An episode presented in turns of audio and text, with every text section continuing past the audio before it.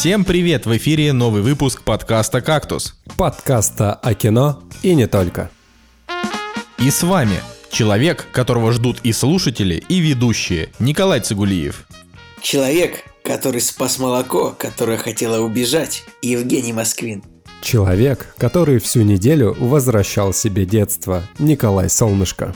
Сегодня в «Кактусе» Роман Поланский и его культовое кино. Солнышко открывает для себя классику. Цигулиев открывает для себя Пеннивайза. Женя открывает для себя мир современных игр. И кролик Джоджо взял главный приз в Торонто. Ах, ну чё, пацаны? Пацаны? Да. Пацаны, Так. мы снова втроем, да? Ну Как да. это э, Ни- Никол- Николай Цигулиев наконец-то вернулся из э, своих, э, значит, беспрестанных путешествий. Решил, значит, зайти к нам в гости опять. Ну, в гостях да- хорошо даже- всегда, иногда. Так приятно иногда в гости зайти вообще. Там тебя ждут, особенно приглашают. Да-да-да, где, где в комментариях пишут, «Ни- никаких комментариев пока не будет. У меня сразу песня Цигулиева. из городка заиграла. Вот это финальная. Она Да, такая, Жень, она такая грустная всегда. она невозможная Мне кажется, просто. если ты песню слушать больше 30 секунд, то, ну, плачешь всегда. Мне кажется, особенно знаешь, что... Ну, вообще грустная была очень программа-то, если подумать. Я вообще, вот каждый раз, когда я слушаю городок, а, если я в это время нахожусь в, в Москве, я всегда вот обычно, ну, типа, у меня, у меня сразу такая чернейшая меланхолия, я такой, блин, как же так? Лишь во сне приходят лица. Блин, она, она очень грустная. Ладно, что там, кролик Джоджо, пацаны, его прикиньте, да, у него же, а, ну, низкий метакритик, э, вообще рейтинги такие, ну, довольно м, Паршивая. ниже, ниже среднего, вот так вот скажем, да. А, но при этом он взял главный приз кинофестиваля в Торонто. Ну, мне кажется, вот- что мне кажется, что э, кинофестиваль в Торонто это что-то типа фестиваля в Выборге, типа окно в Европу. То есть, я Так думаю, вообще-то что- окно в Европу, блин, довольно важный Ну, фестиваль. я думаю, если бы кролик Джоджо выиграл э, кинофестиваль в Выборге, то э, ну, это бы никого не, никого не удивило тоже. Нет? Слушайте, м- мне кажется, ему просто дали награду, потому что у него а, классное название. Типа кролик Слушайте, Джоджо. Нет, а вы вообще шарите за кинофестиваль в Торонто? Я честно, вот давайте, та- давайте так. Вот когда сказали, что Джокер выиграл Венецианский кинофестиваль, да, моя первая была мысль, а я смотрел хоть один фильм, ко- который выиграл Венецианский кинофестиваль, потому что, ну, как бы я Ну, знаю Оскар, так, Канны давайте так, и этот, и Сан- фес- Санденс, больше никакой. Так, давайте так. Санденс говно.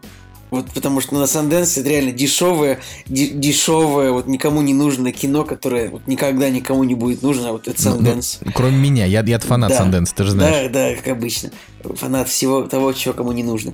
Э, Вот дальше. Каннский кинофестиваль типа крутой. То есть там вот, ну, обычно фильм, который выигрывает Канны, он, вот его можно смотреть. То есть все фильмы на Каннском... Сейчас, ребята, Ликбез, вот для тех, кто не разбирается. Ликбез. А, значит, Каннский кинофестиваль. Вот все фильмы в программе говно, но тот, который выигрывает, его вот можно посмотреть, он обычно нормальный.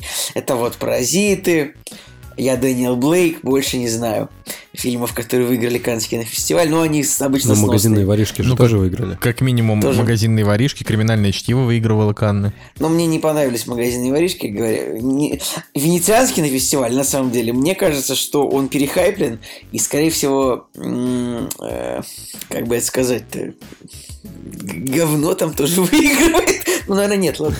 Ладно. Он как бы популярный. Я думаю, что я думаю, что вот еще есть там берлинский на фестиваль. Крутой берлинский на фестиваль. Типа, как бы когда вот Я скажу, «Да, Берлинский кинофестиваль крутой для Берлинский Берлин- кинофестиваль». Ш- Что? А я сейчас, вот я, я хочу сказать, смотри, э, вот типа Оскар, это там кино в основном американское, кроме номинаций на иностранные, ну там, собственно, на, на, там иностранный фильм, и иногда какие-то иностранные фильмы, ну типа настолько нравятся, что их там выносят. Берлинский кинофестиваль, он в основном для крутого немецкого кино, а немцы снимают крутое кино. Это я выяснил за по- последние Ну, пару общем, недель. короче, по поводу э, венецианского... А просто Торонто, я вот хочу как раз, чтобы, чтобы ты пояснил. А Торонто, это же ведь, если там кролик Джорджа, значит, это такой же обширный кинофестиваль, как условно Канский. Слушайте, я пока вы гуглите, короче, вспомнил, что клерки э, на Канском фестивале в 94 году взяли приз молодежного жюри, типа иностранное кино еще подписано, и, самое, и моя любимая типа рубрика «Самые странные вот эти вот награды» приз компании Mercedes-Benz. Ну, то есть... Клерки взяли Мерседес-Бенз? Да, на Э, Каннском чем фестивале. прикол кинофестиваля в Торонто? в кинофестивале в Торонто отсутствует жюри, и там как бы э, только зрители выбирают кино, поэтому кинофестиваль в Торонто, он можно считать, что он честный. Как бы там за последние 10 лет э, этот фестиваль выиграли в основном фильмы, которые выиграли Оскар. «Мянин трущоб», «Король говорит», там «Мой парень псих», «Ла Ла Ленд», «Три билборда». И как бы, ну, «Кролик Джорджа» в этой компании достаточно странно смотрится. Но... Очень странно. Вот вы вообще планируете его смотреть? Ну, в том плане, что он же в прокат не выйдет, это уже нам подтвердили. Но, соответственно, ну, вы планируете его дома смотреть да, как-то? планируем. Нет. Женя. Слушай, не, не будешь смотреть? Да слушай, не знаю. Ну, мы, мы в прошлый раз а, выяснили мое отношение к режиссеру Тайка Вайтити.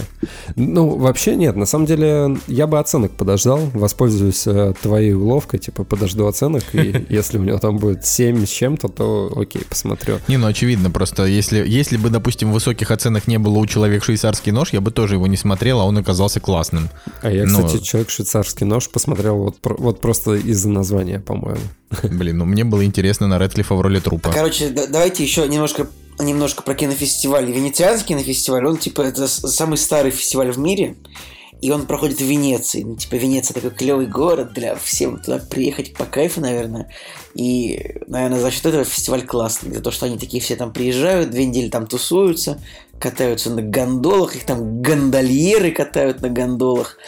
Потом вечером, там как бы, там это, ну, биеннале венецианское, но как бы, ну, то есть там типа такой вы, выставочный комплекс, где проходит кинофестиваль э, наверное. Короче, Венеция маленькая, и там вот, в общем-то, как бы... Там вот от, от кинофестиваля, до того места, где проходит кинофестиваль, до места, где можно покататься на гондоле, там, наверное, пешочком можно пройти 5 минут. И этим, этим я уверен, объясняется э, то, что все так любят венецианский кинофестиваль. А проблема Канского кинофестиваля в том, что там слишком много номинаций, помимо того, что как бы там есть золотая пальмовая ветвь, которая основная, там есть всякие премии независимых жюри, особые премии, неза... непостоянные премии, э, и как бы там так много номинаций, поэтому ну, я не знаю, каким нужно быть фильмом, чтобы там что-то не выиграть. Я не знаю. Да, прогуглил еще Sundance, и вот из э, таких известных фильмов, которые брали гран-при, э, в 2014 году была «Одержимость», а если посмотреть на клерков, то они в 94 году выиграли тоже какую-то номинацию в, в драма там или еще что-то. Я вообще не понимаю, в чем претензия к Санденс. Они делают реально охренительные фильмы. Я вот, не знаю, на вскидку вот штук 6 вспомню классных. Это, ну, это ну бы... кстати, «Человек швейцарский нож», он же тоже Санденс. Да, и «Человек швейцарский нож», и, очень... и фильмы всякие с Антоном Ельчиным, типа «Like Crazy» тоже очень хороший, там, или «Альфа-Док», наверное, тоже был на Санденсе. Я не знаю, мне кажется, мне, я почему-то уверен, что он там был. Вот. Но там даже по названиям, ну. кстати, можно понять, э, к какому типу кинофестиваля его можно отнести. Ну, типа а, название «Неправильное воспитание Кэмерон Пост». Или «В этом мире я больше не чувствую себя как дома». Или «Я Эрл и умирающая девушка». Ну, короче, вот такие вот всякие забавные названия. Ну, последнее название, ну, не супер забавное, я бы сказал. Оно довольно грустное, честно говоря. Я сейчас посмотрел э, тоже про Санденс. То, что этот фестиваль проводится в городе Парк-Сити, который находится в штате Юта. Типа это город на 8 тысяч человек, который находится на высоте 2000 метров над уровнем моря. Ну, то есть это маленький городок в горах. И там живет 2000 человек всего в городе. Ну, вы понимаете. То есть маленький mm-hmm. город. Нет, фу, там живет 8 тысяч человек. Ну, все равно мало. Очень мало. Мне кажется, ну, мы живем в Петербурге, тут там живет сколько? 7 миллионов. Там в Москве у вас там сколько живет? 50 миллионов. А, поэтому 8 тысяч человек для города это мало. И мне кажется, да, на Санденс тоже, наверное, классно приехать. Там горнолыжный курорт, кинофестиваль. Кайфово. Так что я зря... И, короче, я зря засрал все фестивали. Еще раз нужно напомнить о том, что Санденс основал э, Роберт Редфорд. О, вот, вот, вот. Опять же, да, то есть мы каждый раз возвращаемся к тому, что Санденс это лучший фестиваль вообще. Вот. Э, фестиваль, на котором самое большое количество прекрасного кино на 7,5 из 10. Там они... Редко они бывают выше, но... Ладно, на самом деле, хотелось бы, прежде чем мы там про премьеры поговорим, э, быстренько, чтобы Николай нам рассказал про Оно 2, потому что, ну, мы, очевидно, сильно долго про него говорить не будем, а так ты его глянул. Че контенту пропадать? Насколько я понимаю, в прошлом выпуске только ты один сказал, а сейчас мы можем а, как бы принести обсуждение в этот момент. Ну, понимаешь, ну нет, ну ты будешь говорить, я тебе что-нибудь скажу, ну просто, знаешь, а то, а то будет, как обычно, в кактусе, потом Женя посмотрит через Да-да-да, неделю, да-да. Ну, потом а- мы позовем гостя, который его тоже посмотрел, и все на свете. Ну, Женя уже сказал, что не будет его смотреть этот раз. Во-вторых, гостей мы не зовем, кроме меня. Поэтому... А, Короче, я вот э, по поводу оно, ну вы знаете, что я был в очень большом предвкушении. А, Я прям Слишком сильно- большом, Прям я сильно хотел его посмотреть. А как бы, когда вот была примерно неделя, я уехал там, вот там, куда я там, в Норвегию я там съездил. Ну, я, кстати, хорошо съездил, спасибо, что спросили. Да. Э, там, вот, видел, видел- видел оленей, там, всяких лис, в горы ходил, поймал треску. Николай, трёх- э, поймал трёх тебя кило- про Норвегию. Трехкилограммовую треску поймал впервые в жизни, был этим очень рад. Так Вот я сейчас честно скажу, теперь- я не теперь спросил рыбак. Я не спросил у Николая про Норвегию не, не потому, что я, в отличие от него, э, значит, этот э, хамский козел, который ничем не интересуется, а потому что, блин, Цигулиев ездит в Норвегию примерно как вот вы ездите к себе на дачу. То есть, он, типа, так часто там бывает, что я уже забился со счету, который это был раз. Поэтому... Это Вот. в шестой. А, э, итак, оно 2. Во-первых, я должен сказать, что я очень рад тому, что я фильм купил билет на этот фильм за 120 рублей, как самый прижимистый марамой. э, Вот в кинотеатре, который около моего дома, там за 150 рублей вечером, плюс скидочка по промокоду, и который можно там получить, пообщавшись с ботом ВКонтакте немножечко, просто как самый прижимистый марамой, сходил за 120 рублей. Более того, даже не я купил себе билет. То есть, меня, этом меня сводили, я так скажу. И как бы, ну, я скажу сразу, Николай, мне понравился фильм. То есть, к нему есть, конечно, вопросы, можно его разбирать, но все-таки, блин, мне нравится. Мне почему-то мне, мне понравилось это вот вся, весь этот прикол про войну, войну людей, с, войну людей с клоуном, я не знаю почему-то. И, и как бы я вот смотрю на фильм, я всегда думаю так вот. Я всегда пытаюсь прочитать момент, когда появится клоун, потому что мне в первой части это очень нравилось. Такой, так, так, Да, так только вот. здесь, здесь его практически не было. Он появился два раза, Да, и на я третий они его убили. И в этом Как бы и претензия к фильму, то, что в этом фильме реально мало клоуна. А что там еще? Взрослых мужичков. Я так понял, на самом деле, что когда ты, когда ты смотришь фильм про взрослых людей, ну, там, типа, смотришь фильм про какого-нибудь человека, вот показывается он тебе, типа, ты полчаса видишь взрослого его, а потом тебя на 15 минут, типа, его в детство переносят, то ты можешь ассоциировать вот ребенка со взрослым. Но наоборот, такая фигня не работает. То есть то, что в фильме показывают вот сразу эту группу этих людей, очень сложно как бы соотнести, мне было, по крайней мере, очень сложно мне было соотнести каждого взрослого с ребенком. Вообще очень тяжело. То есть я реально, э, я, я не знаю, наверное, на час я только смог запомнить то, что Билл Хейдер это вот, ну, типа, Финн Вулфхард из детства.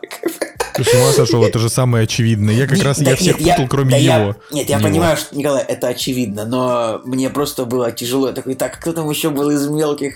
Ага, так, толстяк теперь похож на Козловского. Это все, значит, это э, вместо того, чтобы... Это девчонка, которую, в общем... Джессика Честейн, она вообще не похожа на эту девочку, это мое мнение, как бы.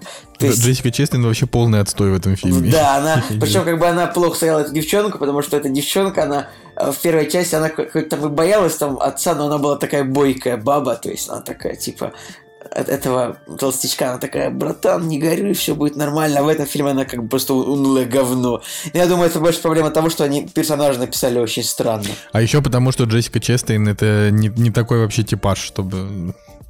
И они просто взяли рыжую бабу, блин. Лучше бы взяли Кристину Хендрикс, реально. Э, она, нет, конечно, по- Хендрикс- покрупнее, чем Джессика Честейн в полтора раза, но Слушай, она хоть... не Ну, знаю, была же не новость знаю. о том, что дети выбирали э, этих взрослых актеров на свои Да? протеже. Да. Ну, Я не конечно слышал же, про это. конечно же, мне кажется, это туфта, потому что все-таки продюсеры больше имеют влияние, нежели дети-актеры.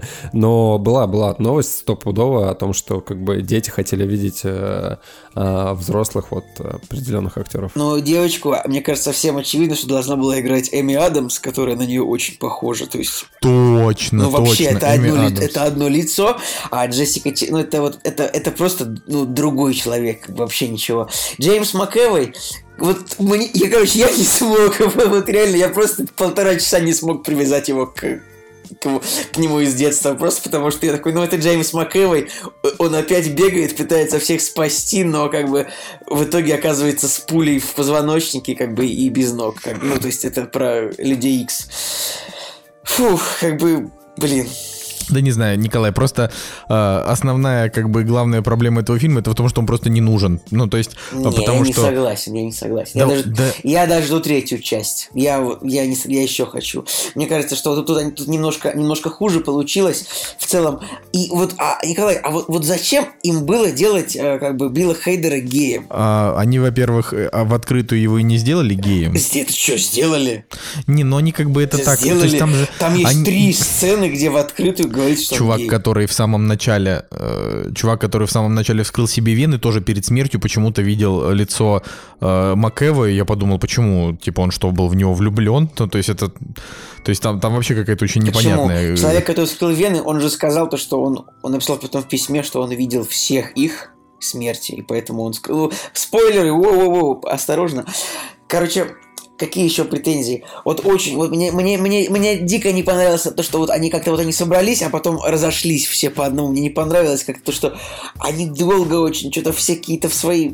В общем, по одному они как-то разошлись. Знаешь, почему они разошлись? Потому что тяжело было собрать э, актеров э, на одной площадке, потому что у всех всякие контрактные обязательства с другими фильмами, поэтому они вот так Ну, вот. вообще это не совсем так работает с актерами, но... Ну да, возможно. не совсем так, правда. Ну, то есть, по крайней мере, в этом случае вряд ли, потому что тут два актера как бы нормальных, а остальные люди, у которых вряд ли есть какие-то другие дела, кроме этого фильма. То есть, ну, Джеймс МакЭвой и Джессика Честейн. Остальные как бы просто просто какие-то мужиков с улицы. с Короче, улицы я еще раз говорю, ты, все равно не- невозможно, э, ну, невозможно никак оспорить претензию, что э, клоун позвал их, э, чтобы они вернулись, непонятно зачем. То есть они вернулись и победили его, и все, и что?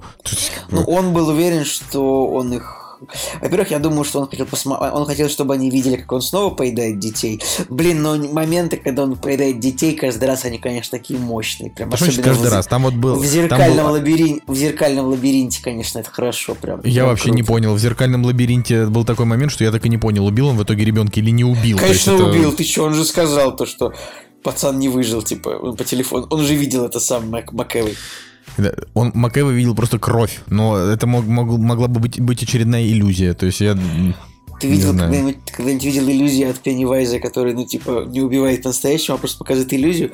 Блин, да, ну, да, с- он так и делал. с- Он, он- он Сцена, с- показывал. ребят, ребят, сцена с бабкой меня просто, просто, меня вообще просто вогнала в такой ужас. Я не особо люблю. То есть, именно вот она была без особых скримеров, но как бы там вот просто покадрово каждый момент, то, что там бабка лицо меняет, потом там она смотрит из-за стены, потом показывается фотография, э, то, что там ее отец это этот клоун, и такое, и вообще я думаю, блин, ух, сейчас будет, ух, сейчас я прям, фух, сцена с бабкой.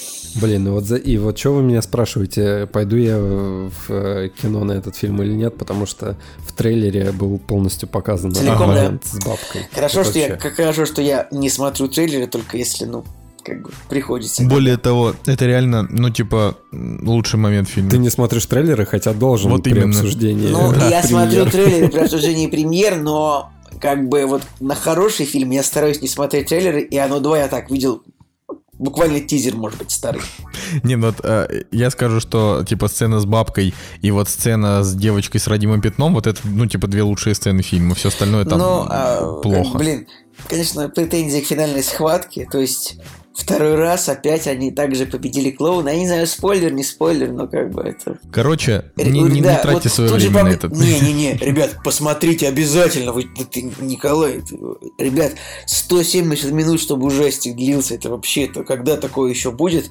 И мне понравилось. В любом случае, есть претензии, есть минусы у фильма, но как бы все-таки... Короче, в этот раз я на стороне Николая Солнышко. Ну, по- пожалуйста, пожалуйста, я же не, не пытаюсь тебя склонить на свою сторону. Ты вообще какой-то скептицизм сегодня невероятный. Просто ты сегодня, мне кажется, ты сегодня будешь все уничтожать, но Но просто я говорю, что мне очень понравилось. Я прям удовольствие получил от фильма. Слушай, ну это хорошо, что ты получил. Не, я просто, Причем как бы, я я, с мне тоже сеанса- в целом нормально. Сеанса в 12... У меня был сеанс типа в 12, э, в 00.20. Я, я сидел, что-то пил какую-то воду еще, и в какой-то момент я уронил крышку от бутылки. И типа я такой, такой типа за ней потянулся под сиденье, такой думаю, а нет, эта бутылка останется открытой, я не полезу искать эту крышку. Слушайте, э, мне мама, короче, рассказывала историю о том, что когда она была беременна мной, э, она пошла в кино, короче, на какой-то фильм ужасов, и что-то ей было так просто дичайше страшно на этом фильме, и в какой-то момент э, в зал забежала собака, ну и типа она говорит, темно, страш, страшный фильм, и собака, короче, пробежала у нее вот, ну, по ее ряду, касаясь ее ног. А говорит, это был самый страшный момент в ее жизни. Я говорю, спасибо, мама. Я, поэтому с, с тех пор Женя Москвин мало того, что не пьет, так еще и ужастики не смотрит. И не любит собак. Хотя мы сегодня будем обсуждать ужастик на самом деле. Ну, э, да, ну просто позже. Да. А, Сейчас чё, давайте, давайте еще, тогда... про, еще про оно, Николай. Я абсолютно уверен в том, что будет третья часть, потому что, смотри, раз режиссер уже хочет, и главный актер хочет, как бы все. И, ну, финансово фильм, может быть, и не взорвал, как первый. Вот, ну, не взорвал, говорить надо честно, но... Но но я думаю, я это, надеюсь, это, не это будет. может. Я очень надеюсь, что будет, потому что... Да, да нахрена? Господи, Николай, вторая часть высосана из пальца, повторение первой. Делать третью, чтобы это было, ну, просто еще. Это как вот этот сериал «13 причин почему», у которого первый сезон просто взорвал всех, всем понравилось. Второй сезон все уже такие, блин, ну непонятно, нафиг он нужен, и первый был и так хороший. Третий сезон уже там 10 метакритик. а его еще и на четвертый продлили. Нахрена? Непонятно. Зато у третьей части есть концепт. А, зацените. В первой части были дети, во второй части были взрослые, в третьей части позовут, э, типа, не знаю, Джек Роберта Николсон, да, да, там, а, Сэмюэл Джексон, там, типа. Джек Николсон, да. Э, Мэгги Смит какая-нибудь будет. Майкл Гэмбен. Кстати, вот этот, короче, Дамблдор, вот прибавьте, Кристофер короче, Пламер. Николай Николаевич, прибавьте к МакЭвою 30 лет, и это будет э, Дамблдор, ну, типа, чисто по лицу. Или Джеффри это Раш. Правда. Ну, на самом деле. Это, это, это, это смешно. Ну, это там, смешно. Э, как там, господи, как, как же зовут-то его? Кристофер Пламер, Майкл Кейн. Майкл Кейн. Ну, ты... Так, Николай, мы уже назвали столько старых актеров. А кто клоуна будет играть, подожди? Не-не-не, клоуна будет играть Тим Карри, который играл клоуна типа 30 лет назад еще в старой экранизации. Что? Тим Карри же уже умер, нет? Серьезно? Ничего, оцифруют. Не-не, ты что, Тим Карри 73 года в самый раз сыграть клоуна старенького. Нормально с ним все. Не, ну это будет, конечно... Ребят, ребят, ребят, вот прямо сейчас откройте Википедию Тима Карри. Все, все откройте, вот просто откройте и посмотрите в правый угол, что, что про него написано. Я один это вижу, нет? Нет? Тим Карри, чувак, сыгравший клоуна в 1900 ну, короче, сейчас, чтобы все зрители поняли. На Википедии у актера Тима Карри, Тим Карри это чувак, который сыграл э, Пеннивайза в 1990 году, то есть э, первой экранизации телевизионной и у него написано в правом верхнем углу Тим Карри, запятая, чувак, сыгравший клоуна в 990. Ну там, это, это, это просто, скорее всего, сделали какие-то, э, ну, тролли, типа. Да, конечно, это, конечно, это сделали а тролли. В английской, в английской версии просто Ну, это понятно, дело, что тут троллинг, просто он получился вот прям очень вовремя, прям сейчас. Это смешно, да. Причем зацените, что если переключиться на английскую версию, фотография та же самая, но другая цветокоррекция. А если перейти на русскую, то у него лицо такое, как у Халка немножко. Ты можешь перейти еще на испанский mm. или на Немецкий. индонезийский, везде написано только Тим Карри. О, ладно. Ну что, господа, давайте, давайте обсудим премьеры этой недели. Расквитаемся с ними, так сказать. «Кактус» — подкаст о кино и не только. 19 сентября 2019 года. Это знаете что? Это 19.09.21.9. я только я подумал. Слишком много. Правда, ладно. да, много, много свадеб, наверное, должно быть сегодня в такую красивую дату. Да, а, смотрите, на самом деле, это неплохая, не, не, неплохая премьерная неделя, я считаю, но как бы, но есть вопросы. А, титульным фильмом, э, значит, Кинопоиск нам показывает титульным фильмом «Тайна печати дракона» режиссера Олега Степченко. А у меня стоит главный фильм э, «Между нами музыка». Не, между нами музыка, он просто, он, он там стоит верхним, а, но мы не будем его считать, потому что это фильм 2015 года, просто в рамках там очередных там старых показов, но так как это Терренс Малик, который, э, Древо жизни. ну, мягко говоря, Который всех достал уже просто. да я бы не сказал, что он всех достал. Это типа, ну, это просто режиссер, который снимает кино не для нас. Вот так. И, и потому что я смотрел у него только «Древо жизни», и я его посмотрел, типа, ну, не знаю, может быть, минут 46, может быть, минут 47. И потом я понял, что э, я, я дальше не готов, но при этом у меня есть знакомые, которые каждый его фильм ждут. Ни- ничего не могу сказать. Ну, у, у него практически нет фильмов э, за последние 15 лет, у которых рейтинг переваливает за 7.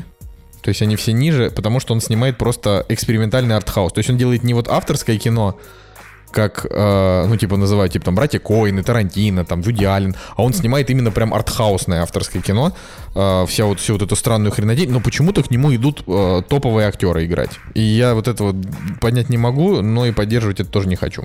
Короче, мне стало интересно, я пролистнул все языки, на которых есть э, статья про Тима Карри, и, в трех э, странах у него другая фотография. ты, рискуешь э, Пен- Пен- Пеннивайза призвать просто. Ладно, давайте к, тай- к тайне печати дракона. Вот э, вы, вообще, вы же, да, в курсе вообще, что такое тайна печати дракона? Так, на Я полностью в курсе. Ну, конечно, это русско русско-китайский фильм с Джеки Чаном и Шварценеггером в главных ролях. То, что это продолжение Вия. А, Ну, есть даже так? Я не знал. Эх, не, не, не зналиев. А, так вот, э, короче, у фильма бюджет 49 миллионов долларов.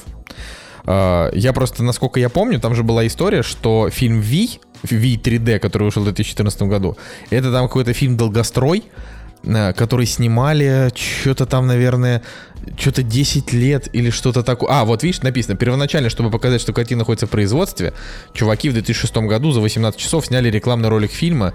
А, в начале 2007 года этот тизер был запущен в кинотеатре, хотя еще не был написан сценарий. Производство фильма началось фактически только через год, а съемки были закончены только в марте 2012 года, а вышел он, блин, только в 2014.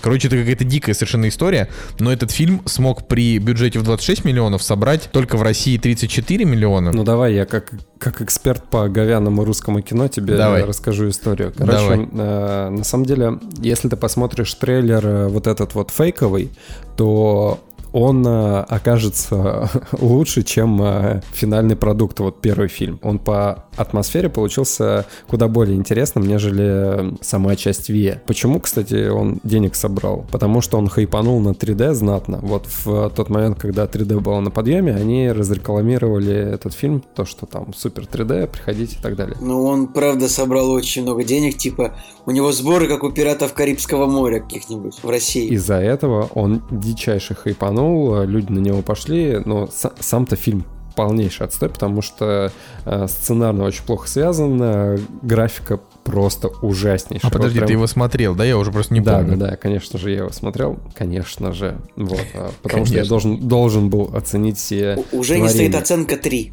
фильму. Мгм, я вижу, да. Кстати, наверное, вторая причина, почему люди на него пошли, это Джейсон Флеминг. Да, но, Жень, это последняя причина, по которой кто-то мог пойти. Серьезно, Джейсон Флеминг, тут скорее Алексей Чадов, знаешь, вот. правда. Ну, я Ну, из-за Флеминга серьезно. посмотрел фильм, на самом деле. Да ладно, серьезно? Блин, ну ладно. Так, для, типа, Джейсон Флеминг, это чувак, который играл в картах деньгах два ствола и что-то снял в последнее время, по-моему. Ну, не суть. В общем, э, просто реально графика ужасная была, и то, что они так долго его снимали, фильму, конечно, на пользу не пошло, потому что, ну, прям видно, как э, из разных кусков слеплен фильм. Ладно, дальше. Э, Соответственно, 3D уже больше не канает, нужно как-то по-другому делать деньги. Соответственно, китайский рынок, нужно делать коллаборацию с китайским рынком. И самое гениальное, как связать э, вообще два фильма друг с другом. По идее, вторая часть начинается там, где заканчивается первый фильм, И вот этот картограф, которого играет Джейсон Флеминг, он должен эти карты отвести Петру Первому. Он приезжает типа в Питер, а, а там э, лже-царь, короче, сидит. И его ссылают в Китай. И в Китае он встречает, по-моему, э, оригинального Петра Первого, которого играет Юрий Колокольников. Господи, это вообще... Оригинального это же, Петра Первого. Это, это же просто разрыв мозга. Вот. Ну и, соответственно, я почитал э, тоже уже рецензии. И проблема у фильма точно такая же, как у первой части. Подожди, в смысле, у нее уже где-то есть рецензии? Да, уже есть рецензии. Э, по, на YouTube можешь поискать. А, претензии точно те же самые. То, что слеплены из разных кусков. А, все, все локации очень плохо соединены друг с другом. А там локация это Англия, а, Китай и Россия, соответственно. Из плюсов можно выделить э, Джеки Чана и Шварценеггера. Но так, их... сам сказали, что их там типа три минуты. Но их очень мало, да, поэтому типа все, на этом плюс заканчивается. И, соответственно, сценарий слабый, а, а сценарий дублирует э, типа «Пиратов Карибского моря» и кучу других э, каких-то похожих фильмов, ничего своего нового не, не дает, поэтому проходное вообще кино максимально. Слушайте, ну вам не кажется, что это полное ублюдство? Вот э, да, американцы Я уже даже считаю, научили... что это полное ублюдство так шкварить Арнольда Шварценеггера. Ну, да дело не в этом. Ужас. Арнольд Шварценеггер э, замечательно играет в фильмах на 5 из 10 последние годы, ничего страшного, нет. А, тут скорее ублюдство, это когда ты на, на афишу вешаешь а, типа первыми двумя актерами людей, которые здесь играют не главные, не второстепенные роли, а типа третьестепенные, пятистепенные. То есть американцы, они обычно, если крутой актер даже играет в камео, они ставят его последним. То есть они там ставят ну, Николай, ладно, у нас, в конце. у нас российский кинематограф, знаешь, э, как бы это такое дело, ну, так всегда. Ну, в смысле, российский кинематограф это разное дело, чувак. Мы, мы все-таки, в конце концов, чем мы подкаст ведем, чтобы говорить, как все, что российский кинематограф это отстой. Ну, Хорошо, типа, нет, ну давай так. так, вот, вот этот фильм, это прям пример плохого. Вот это вот прям пример всего плохого. То есть, когда, смотри, вот что тут есть плохое Тут типа взято несколько известных лиц просто для того, чтобы вот известных лиц, которые в принципе не снимаются у себя уже особо. Ой, Рутгер Хауэр, он же умер, он тут даже есть, да. Ужас какой. Тут Короче, каст напихан просто для того, чтобы вот напихать каст известными лицами.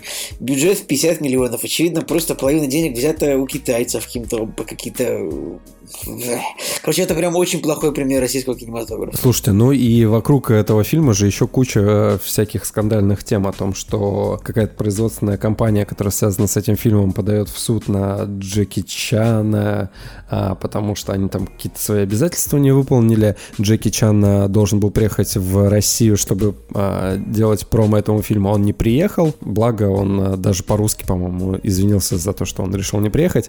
Соответственно, дальше фильм выходил в прокат в Китае, и по идее там бы он должен был собрать денег, потому что в Китае культ Джеки Чана, все его обожают, но в Китае ну, он вышел, если я правильно понял, он вышел в прокат всего в одной сети кинотеатров, и там что-то очень мал, маленькая роспись была, и поэтому он а, не собрал денег вообще. То есть там сколько у него, там миллион долларов, наверное. Ну да, то, причем поначалу были такие новости, что типа вот фильм провалился в Китае, но это как бы были несправедливые новости, как раз потому, что не было толком проката в Китае, чтобы вообще такое говорить. Типа если в двух кинотеатрах э, показали фильм, и он собрал там, блин, я не знаю, 100 долларов, когда э, в Китае живет 2 миллиарда человек, которые потенциально могут посмотреть кино, это, конечно, такое. Да, и если на постер посмотреть, то э, помимо того, что там есть Джеки Чан и Арнольд Шварценеггер, которые внимание на себя перетягивают, то я категорически не понимаю, зачем там присутствует карлик. Слушай, ну я вам скажу, что Олег Степченко на самом деле в целом коммерчески успешный режиссер. Возможно, это будет его первый такой провал. Потому что вот у него с матовой удочки при бюджете в 500 тысяч долларов собрал там больше 3 миллионов долларов. Я, кстати, люблю этот фильм. Я его смотрел раза четыре в детстве. Мне прям нравится. У него оценка 4,6. Да, да, да. Так он и есть на 4,6, но у меня ему стоит 7 просто потому, что это вот, ну, типа, это вот мой фильм. Это мой детский guilty pleasure. Типа, он говенный, но прикольный. Кстати, даже вот если на его остальные фильмы посмотреть, то они все заимствуют э, Голливуд. То есть «Сматывай удочки» — это явная отсылка к там «Карты, деньги, два ствола». «Мужской сезон. Бархатная революция» — это вообще закос под, э, не знаю, боди-муви американский. V3D — это опять же блокбастер, который заимствует кучу приемов. Ну а «Тайна печать дракона» мы уже говорили про «Пиратов Карибского моря». Забавно, что у него еще числится продолжение этого фильма на кинопоиске «Путешествие в Индию». Так, ну, собственно, следующий фильм э, на этой неделе это фильм «Зеро Виль», э, который снял Джеймс Франко, а сыграл там Джеймс Франко, Сет Роген. нет, Николай, нет, а, нет, не говори мне, пожалуйста, что вот там сейчас вся эта компашка будет, вот вся. Сейчас, а, вот его братец Уилл там, Феррелл, наверняка. Дэнни О, Макбрайт, нет, Дэйв о, Франко. господи. Крейг Робинсон, это твой любимый друг. Уилл Феррелл, да. Да, и туда каким-то образом затесалась реально Меган Фокс, а, женщина, которая за последние 10 лет снялась всего там, блин, в двух фильмах. Да, и мы тут выяснили, что он, у нее уже трое детей на самом деле. Да, да, да, да, да. Тут у нас просто случилась небольшая заминочка, и пока заминочка решалась, мы э, с Евгением Москвиным выяснили, что а, типа с 2010 года, то есть с выхода тела Дженнифер, а потом Джон и Хекс, если помните, такой был фильм на 5 из 10. а, короче, она снялась в нескольких камео и полноценно снялась только в «Черепашках ниндзя», а, ну вот, собственно, в первой и во второй части. И вот сейчас она как бы вро- вроде как снова Слушай, ну возвращается это в смешно, кино. что у нее но- трое детей от Брайана Остина Грина. Видите, кто такой Брайан Остин Грин? Это чувак из сериала Я я. Беверли Хиллз Беверли 90-210, и все, как бы больше он нигде не играл. Как бы. Но, видимо, этого С оказалось... другой стороны, у него трое детей, это Ну Меган да, этого Фокс, оказалось типа. достаточно, чтобы, типа, заполучить Меган Фокс, ну, не знаю даже. Ладно, давайте про Зеровиль поговорим. Странное название, конечно, у фильма, но если вы посмотрите трейлер, то Джеймс Франко выглядит здесь э, как э, Бронсон, которого сыграл наш любимый актер. Том Харди. забыл его имя, да? Э, Ну, тут просто история о чем рассказывает. О том, что э, однажды в Голливуд отправляется одержимый кино ки- студент-архитектор с эффектной татуировкой на бритой голове и попадает в мир кино, секс, наркотиков, рок-н-ролла, упадка больших киностудий, подъема независимых режиссеров. А, вот мне такое кино нравится, ну, вы знаете. Поэтому очевидно, что из нас троих, скорее всего, я единственный, кто, кто его посмотрит. И потом еще буду говорить, что оно просто не- недопонято. Ай, да, простите. Ну, по крайней мере, у этого фильма постер уже явно лучше, чем у «Тайной печати драконов». Мне, вот если вернуться к тайне печати дракона, единственная претензия, если бы я там не знал о том, что это вообще там, не знаю, Степченко и прочее, прочее, а, мой, мой пер- первый бы вопрос был бы, почему а, он как будто бы документальный. То есть э, он так снят э, с такой частотой кадров, э, не, не кинематографичный. Сериальный. Да, да, такой сериальный. Вот это мне не нравится. И то, и то как... И да, да, не сериальный, а вот именно такой ТВшный, да, дешевый. Подожди, э, э, вот эм, если мы говорим типа сериальное ТВшное, то мы даже здесь можем выделить вот этот поджанр, а, типа сериал э, с телеканала Россия 2. Вот у него своя какая-то частота кадров и разверстка, которую можно узнать вот издалека сразу. Блин, я вот до сих пор, знаете, вот с момента, как вышла новость, а, типа новость по поводу того, что в телевизоры там в какие-то новые будут добавлять э, какую-то функцию, которая будет а-ля, ну, А-ля есть вот, кинотеатр, которая будет типа- показывать...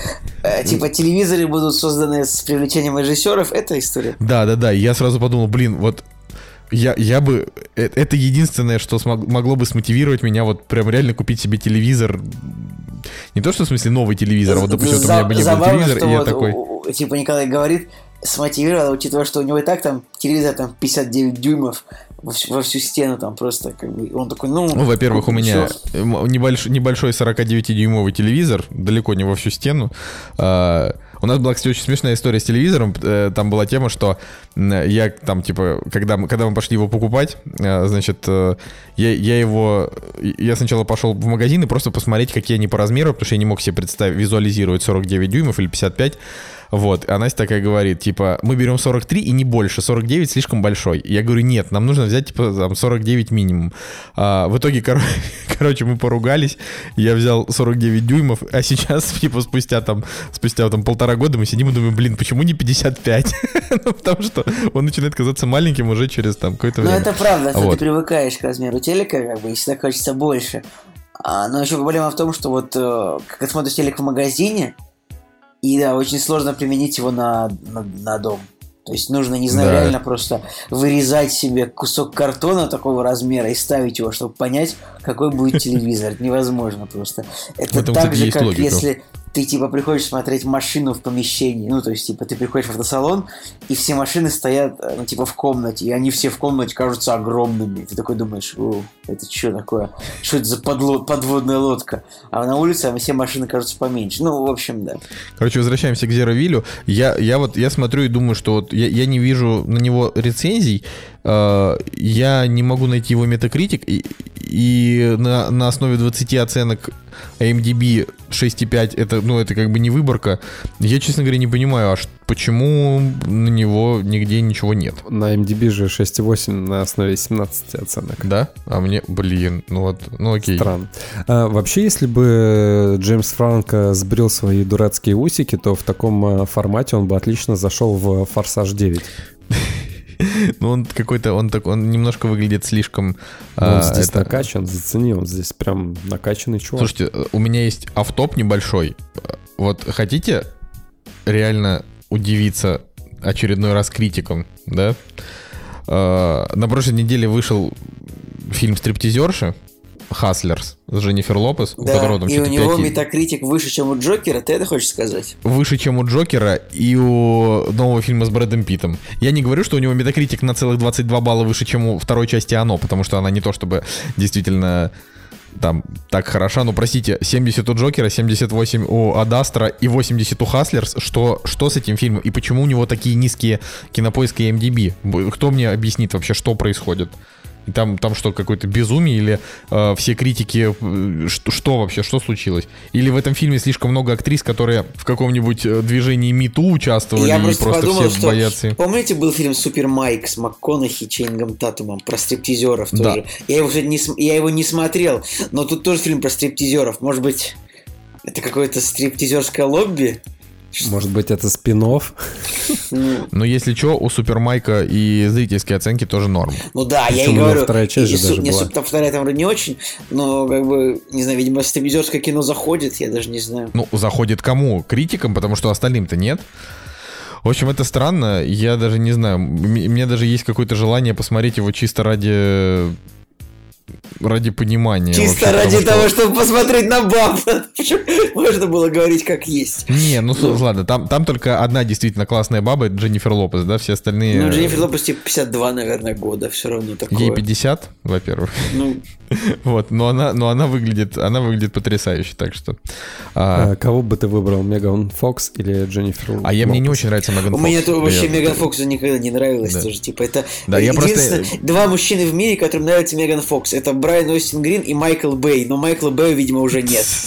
Как бы, один мужчина. Ну, Там просто скорее даже история в том, что Меган Фокс, она как а, у нее а, образ такой типа развратной брюнетки, и она, ну, то есть, и она просто выглядит сексуально, но она, не знаю, мне просто не нравится. Я не, не испытывал никогда к Меган Фокс вот этого вот подросткового влечения, знаете, как актриса. Мне типа всегда, не знаю, в детстве нравилась Моника Белучи. А черепашек ниндзя ты посмотрел? Так я смотрел. Ну там Меган Фокс, слушайте, у черепашек ниндзя там ПГ-6. Там Меган Фокс, она одета настолько, насколько вот э, э, еще, еще немного и уже эскимос такое у нее.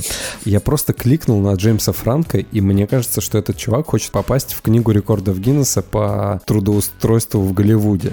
У него в этом году, как у режиссера, выйдет еще один фильм. а, господи, я даже, я даже на кинопоиске не могу долистать до списка режиссер. Где-то минут пять, наверное, уже листаю. Короче, у него выйдет фильм, а, который называется «Долгий дом». Потом вот выходит вот этот фильм «Заравиль». В 2018 году у него тоже вышло два режиссерских фильма, но на один, по-моему, даже нет оценок на кинопоиске.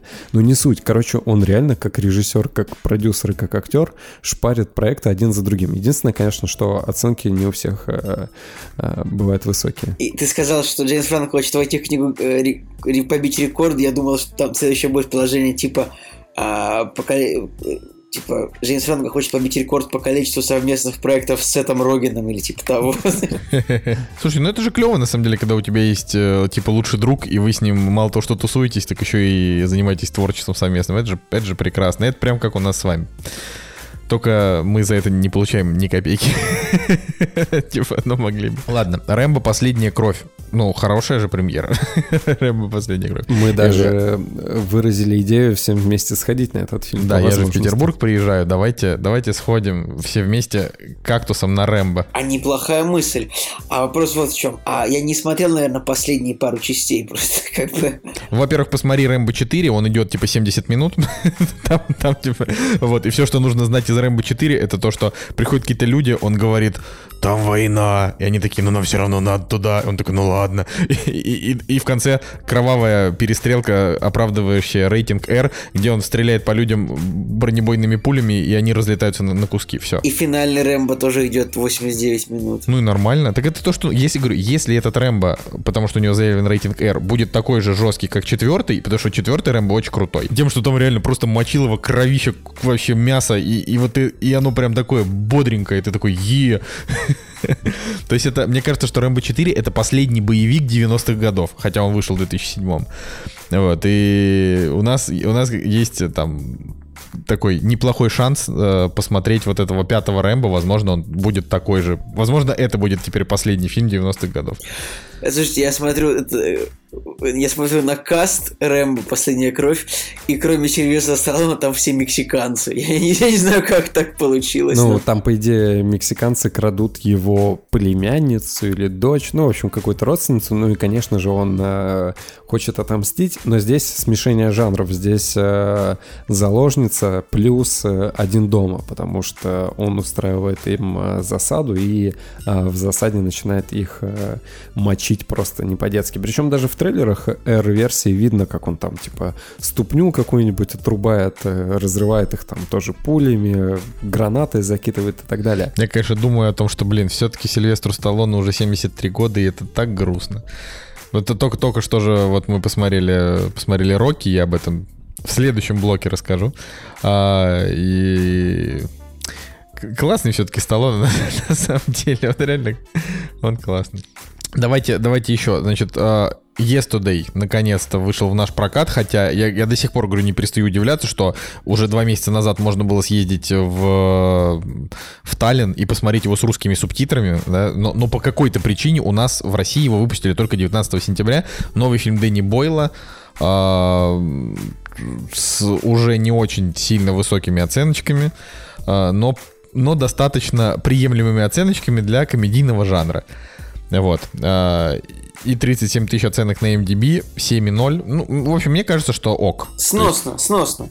Да. Вот, судя, судя по всем цифрам, а, можно смотреть фильм. Типа, это для, очень не характерно для Дэнни Бойла, то, что как бы, ну, комедийный фильм. Вот сильно не характерно. Ну, Дэнни Бойл, он практически во всех фильмах, которые он снимал, он очень хорош.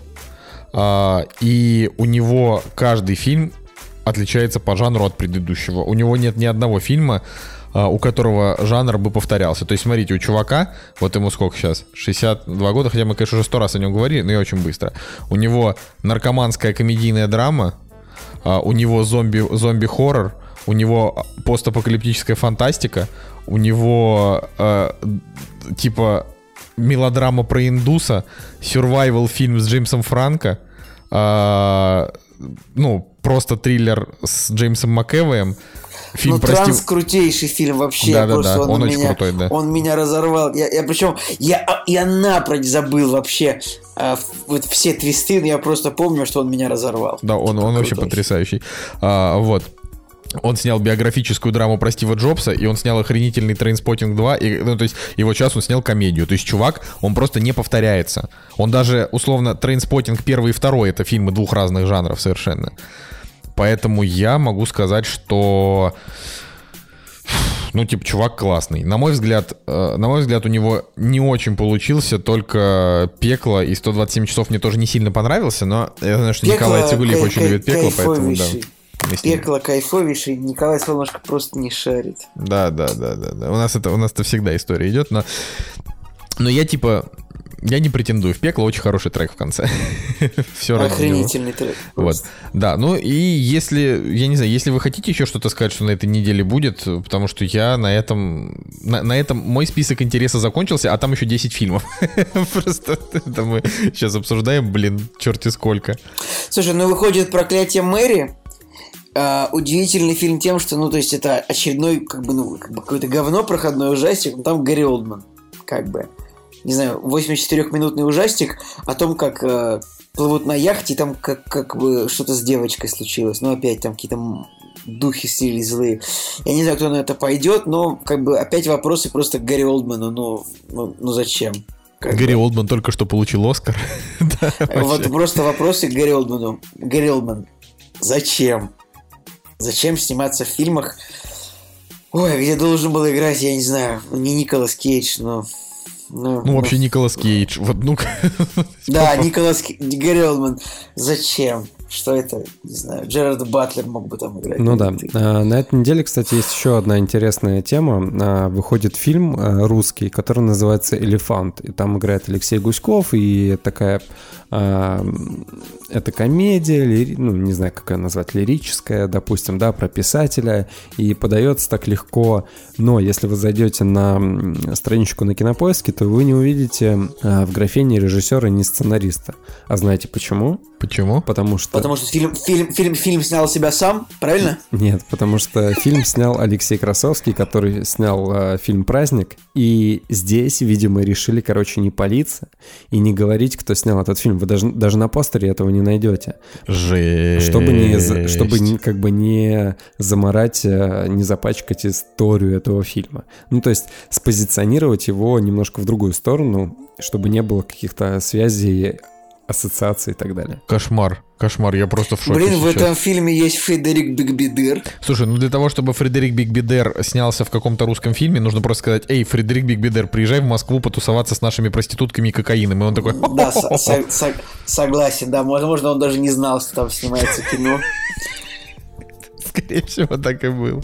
Его, его гонорар 99 франков, да. Жека, ты что-то меня прям так расстроил с этой темой с режиссером. А, а почему? А, а как ты узнал? Ну, я просто Да, пробил, Жека знает кто, про за кто режиссеры этого фильма. Кто-нибудь, кто-нибудь в итоге посмотрел праздник? Нет. Нет.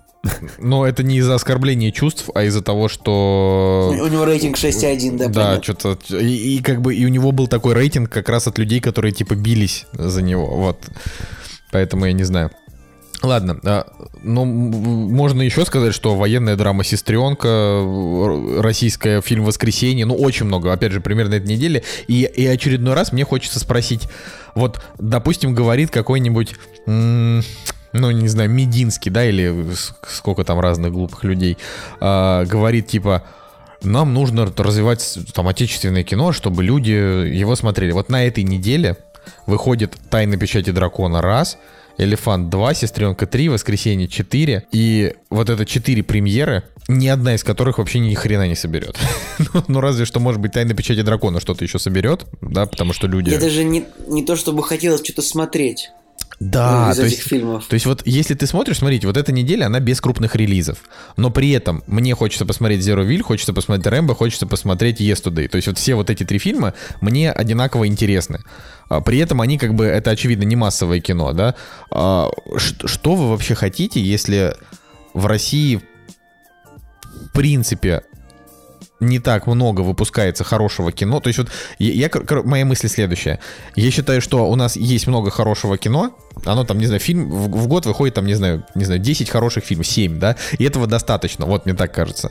Потому что американцы тоже выпускают в год не так много прям супер хорошего кино. У них очень много, там, не знаю, блокбастеров, а каких-то вот прям, не знаю, охренительно интересных драм э, с каким-то клевым сюжетом. Их выходит, ну, не супер как много. Вот. Поэтому все вот эти вот темы на, на- на- насчет развития российского кино, ну, то есть вот, мне кажется, оно развивается нормально.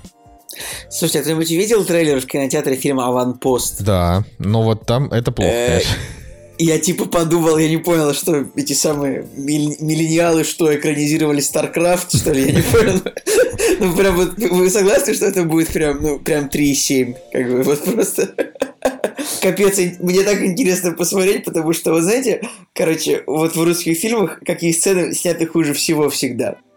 То есть там есть сцена в трейлере. Сейчас мы говорим про трейлер фильма «Аванпост». Это типа какой-то, э, в общем, русский фильм. Там Петр Федоров, Алексей Чадов. То есть еще Петрова добавить. И прям была вся веселая Все наши компания. любимые актеры, да. Да, Тейлор Кич, там Джай Кортни. Вот это бы вписалось. И, в общем, это фи- постапокалиптический боевик какой-то такой. А, И я, я о чем думал, когда смотрел трейлер, то, что там есть сцена, типа, где какой-то офицер делает бри- ну, брифинг, проводит, типа, на нас напа- должны напасть там в течение 10 суток, и мы должны оборонять эту крепость, условно. Вот когда видите какой-нибудь русский фильм, если там есть сцена брифинга, э, как бы сцена брифинга офицера перед типа солдатами, она всегда ультра ужасная. Типа, мне вспомнился фильм «Защитники», там вот, ну помните, да, Сарика? Да-да-да. Т- Там тоже было, типа, вот этот самый э, злой ученый сейчас захватит всю технику, и он двинет ее, чтобы захватить Москву. Там тоже была сцена брифинг, типа, сцены этого самого, в притяжении тоже что-то такое было. Короче, сцены брифингов в военных фильмах у нас сейчас самые ужасные. Я не Так знаю, это, почему. это не киноданс случайно, а то потому что я, я начинаю сейчас... Нет, это, Т- это, это ТВ-3 и ТНТ премьер, как ни странно, но это не спасет. Не, ну кино, если это скорее всего. ТНТ премьер, может быть и ничего, знаешь, ТНТ премьер, они нормальные пацаны. Хотя там играет эта Ну. актриса из э, «Сладкой Лукерия, жизни». Ильи- Лукерия Ильященко, да, это прям, прям вот эта, эта женщина, она прям какой-то анти, э, этот самый, как сказать, антизнак качества, вот мне кажется. Да, ну, кроме фильма, «Сладкой потому жизни», что- но она там, к счастью, Да. играет не главную роль. А вот. так она везде очень плоха, именно как, как актриса. То есть как Да, кусок мяса да. она ничего, но как актриса она очень плоха. Ух, А, Николай. Я нашел текст Алексея Красовского про фильм «Элефант». А, 19 сентября, бла-бла, выходит в прокат э, продюсерская версия «Элефанта». Большое спасибо Central Partnership за участие терпение, хорошо- хороший трейлер. Мы договорились, что у режиссерской версии «Элефанта» тоже будет право на жизнь, а некоторые удаленные сцены вы даже увидите еще раньше. Ну, короче, видимо, вся эта история с праздником, я вот сейчас почитал, да, то, что у него там показы срывали, и то, что Министерство культуры принимало участие в создании праздника, а потом пошло его запрещать, причем радикальными методами, срывая и сеансы и так далее. А этот фильм, кстати, был, по-моему, в производстве уже, вот этот вот «Элефант», то, видимо, Central Partnership, чтобы как бы от- отбить свои деньги, выпустили вот продюсерскую версию фильма, убрав его из вообще э, э, из списка режиссеров и создателей. Ну, это, это, это грустная очень история, потому что всегда печально слышать, когда типа государство ополчилось на тебя за то, что ты считаешь как-то что-то по-другому и несешь это в массы. Вот. Да. Ладно, ребят, через неделю уже выходит к звездам Брэдом Питом, поэтому Брэдом Питом сказал, я пропустил предлог «С». Я думаю, что... И, и- и, Николай, и этот фильм будет хуже, чем стриптизерша, так, так что ты просто знай это. А, как и большинство фильмов в этом году, в принципе. Э, Что-нибудь знаете про фильм с любовью Антоша, да? Нет? я, я, я знаю, и я прям... Я буду его смотреть и плакать, весь этот фильм. Ну, то есть А это, что? короче, чему докум- Ну, просто я вот первый раз увидел, просто сейчас об этом фильме и Не, конечно, я знаю, я его очень жду. Ну, хорошо. В общем, да, так что это вот фильм, который будет посвящен м, актеру Антону Ельчину, который погиб пару лет назад. Э, Вот. Ждем. Я, я, я, я, наверное, не буду смотреть, слишком грустно. Я не слишком знаю, перспективный, слишком перспективный был актер, как бы, и он очень глупо умер. Ну, то есть, Да и даже не, не то, что он был такой классный, он был такой прям хороший. Вот как, как, как не знаю, смотришь и а думаешь... еще, ну, ру- а еще русский, наш парень ленинградский. Наверное, вообще по, по одним улицам с ним ходили в детстве. Он- ай, да пошло оно, конечно, все. Окей. Ладно, нет, не ходили, потому что он эмигрировал в 89-м. Типа он полгода прожил в Петербурге. «Кактус» – подкаст о кино и не только. В общем, я, я бы, я бы хотел немножко рассказать о, о том, как у меня неделя прошла. Э, В общем, я решил, э, значит, это следующий блок уже, потому что мы закончили с Подожди, а, а мы давно превратились в, пора разбираться? Ну, это нормально. Мне кажется, лю- люди оценят. А, так вот, я просто подумал, меня, меня так, короче, клеймят. Э, Вот вам, короче, хорошо, потому что ваши знакомые... Нам отлично. Да, вам отлично, потому что ваши знакомые просто не клеймят вас за то, что вы что-то не смотрели. Меня, меня просто уничтожают вообще. А, и я решил посмотреть Рокки, решил посмотреть Хищника, решил посмотреть Скалу. А, вот осталось мне, значит, посмотреть еще, еще Рэмбо. а, осталось посмотреть первую и Робокопа, потому что крепко, крепких орешков мы всех посмотрели где-то полгода назад. Ну, в общем, вот у, меня сейчас эта программа типа э, бо- боевики, которые я до, до этого не видел, хотя Рокки там это оказался не боевик. Я, в общем, хочу сейчас сказать, но сейчас просто будет... э, Я специально эту тему Так, ты подниму. хочешь про Рокки рассказать? Нет, я, я вообще... Ну, я хотел просто немножко про все поговорить, потому что... Эдриан! Что? Эдриан! Нет, ладно, продолжи. Короче, пожалуйста. А, так вот, я хотел, я просто знаю, что сейчас у Цугулиева просто загорится задница, а, но я хотел сказать, что вот я посмотрел «Хищника» с Шварценеггером, и это хороший фильм, он прям классный, он очень, э, очень динамичный, он такой бодренький, но я вот и пра- правда, можете, можете меня ненавидеть, вырезать и проматывать мои реплики во всех следующих подкастах, но я не считаю, что он прям э, сильно лучше, чем «Хищник» 2017 года Шейна Блэка, правда. Вот э, объясните мне, чем. Николай, объясняю, чем, смотри. Давай. Чем э, часы от Роликса лучше, чем куча говна. Вот. Все, Ну, вот примерно разные так вещи. же. Разные же вещи. Ну, Есть часы от. Роликса, есть куча говна. Ну вот, примерно там же, э, примерно там же Находится фильм «Хищник» Шейна Блэка. разница между, между хищником Шейна Блэка и хищником Джона Мактирнана. Да, Вот ну я совершенно не согласен. Ну вот смотрите, э, как бы... Вот опять же, я, я не знаю, когда вы там его пересматривали последний раз, «Хищника», да, вот я, я этот фильм посмотрел вот позавчера, первый раз. А, и, и я как бы, я умею анализировать кино. Я, конечно, понимаю, что вы мои вкусы там совершенно не воспринимаете, но, блин, фильм, я ему поставил там 8, да, он клевый. Э, Он, опять же, да, там с точки зрения, наверное, вот как цельная картина, он лучше, да, там, чем «Хищник» Шейна Блэка. Но я не могу, говорю, сказать, что вот это как-то разительно. Я увидел какие-то отличия, потому что вы говорили, блин, вот где первый «Хищник», а где вот это ссанина. И я как бы... А Я, я... короче, самые... Я сейчас пытаюсь... Сейчас я пытался вспомнить самые лучшие цитаты, но потому что из всех этих старых фильмов, типа, есть всегда самые золотые цитаты. И золотые цитаты из «Хищника» первого, это Шварценеггеровская «Get to the chopper!» Это значит, типа, всем вертолет, ну, типа, потому что у него такое немецкое произношение, это как бы мем. Типа, get to the chopper! Вот.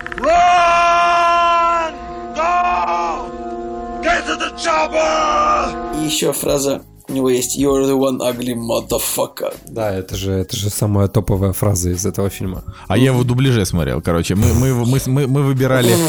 Мы типа выбирали между дубли- дубляжом и ан- английской, ну типа оригинальной дорожкой. Блин, да, да что за пф, б- тупые боевики смотреть нужно только в дубляже. Зачем отвлекаться на субтитры, когда там Ну, мочилово? блин, ну, ну Шварценеггера-то послушать, его А вот я послушал, его, не, я послушал Так ты, Шварценеггера. так ты и пропустил эту к- культовую фразу. Get to the chopper! Короче, а, я, я вот, см- смотрите, фильм идет типа там 100 минут. И там за эти 100 минут они э, типа идут в джунгли, зачищают, э, значит, лагерь повстанцев, а потом где-то за 25 минут, за 30 их всех подряд убивает э, хищник, и в конце совершенно случайно Шварценеггер натыкается на грязь, хищник его не замечает, и он такой, ага, значит, это существо, типа, меня не видит, и вот, и вот он его как бы побеждает. А, структурно фильм, ну, очень бедный и довольно туповатый. Поэтому я не знаю, Сейчас бы, почему... 2000 сейчас бы, сейчас бы 40-летней давности боевик, типа, фи- вот это фильм просто реально о противостоянии группы людей и одного монстра. Так вот, а чем тебя не Таких устраивает в этом про- случае? Их просто раньше было много. Фильм о противостоянии одного монстра, да, против э, кучки спецназовцев. Окей. А, фабула очень простая.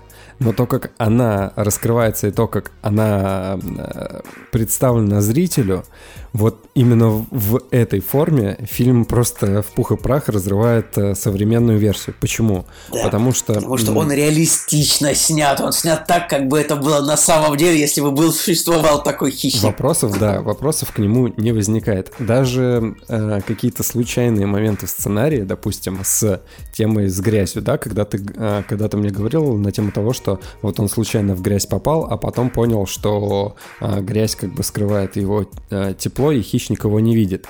Так, блин, здесь даже вопрос не о случайности того, как этот персонаж допер до этой идеи, а вообще до изобретательности сценаристов, которые смогли вот эту фишечку привнести в сценарий.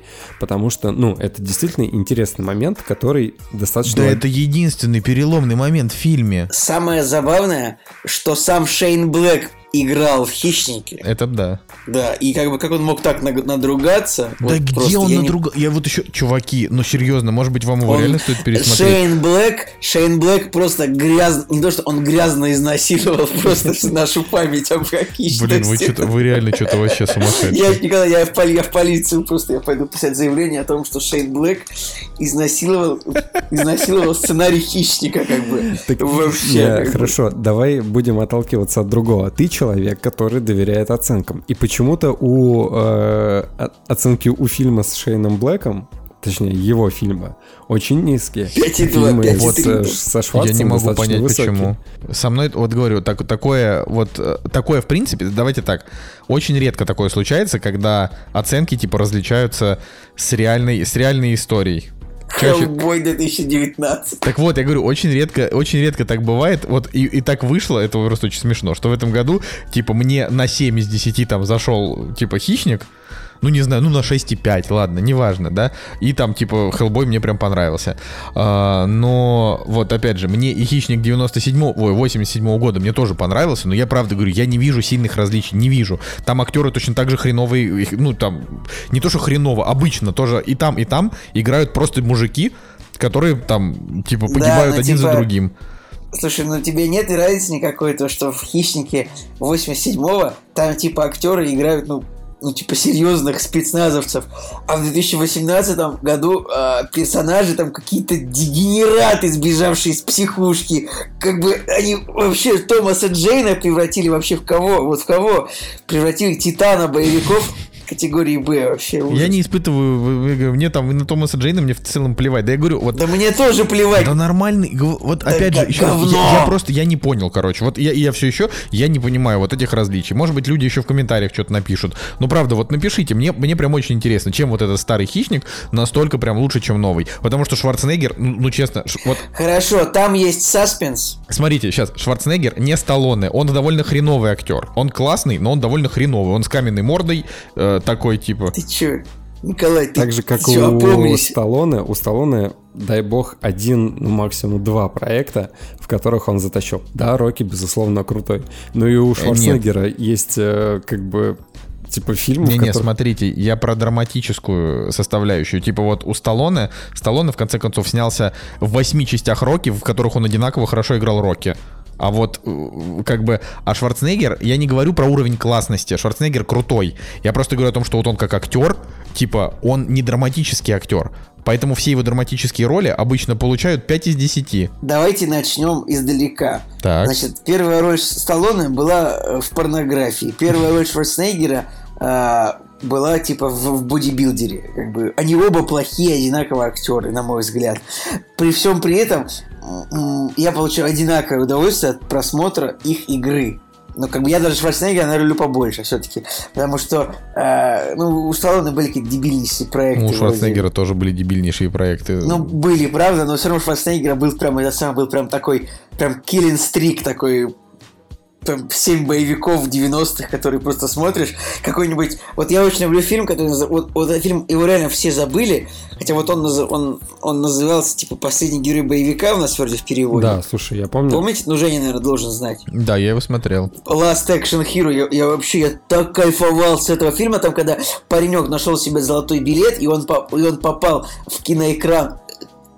Причем, хотя у фильма у него 6 номинаций на золотую малину. Там есть, э, там есть степ на Сильвестр Сталлоне, потому что, по-моему, когда он попадает вот в этот мир, там была ви- видеокассета со Сильвестром Сталлоне, и они как-то отшутковали на эту тему. Да-да-да, типа, а кто играет в, этом фильме, стало, да ладно, типа, что-то такое там было, вот, да-да-да. Причем последний киногерой тоже Шейн Блэк писал сценарий.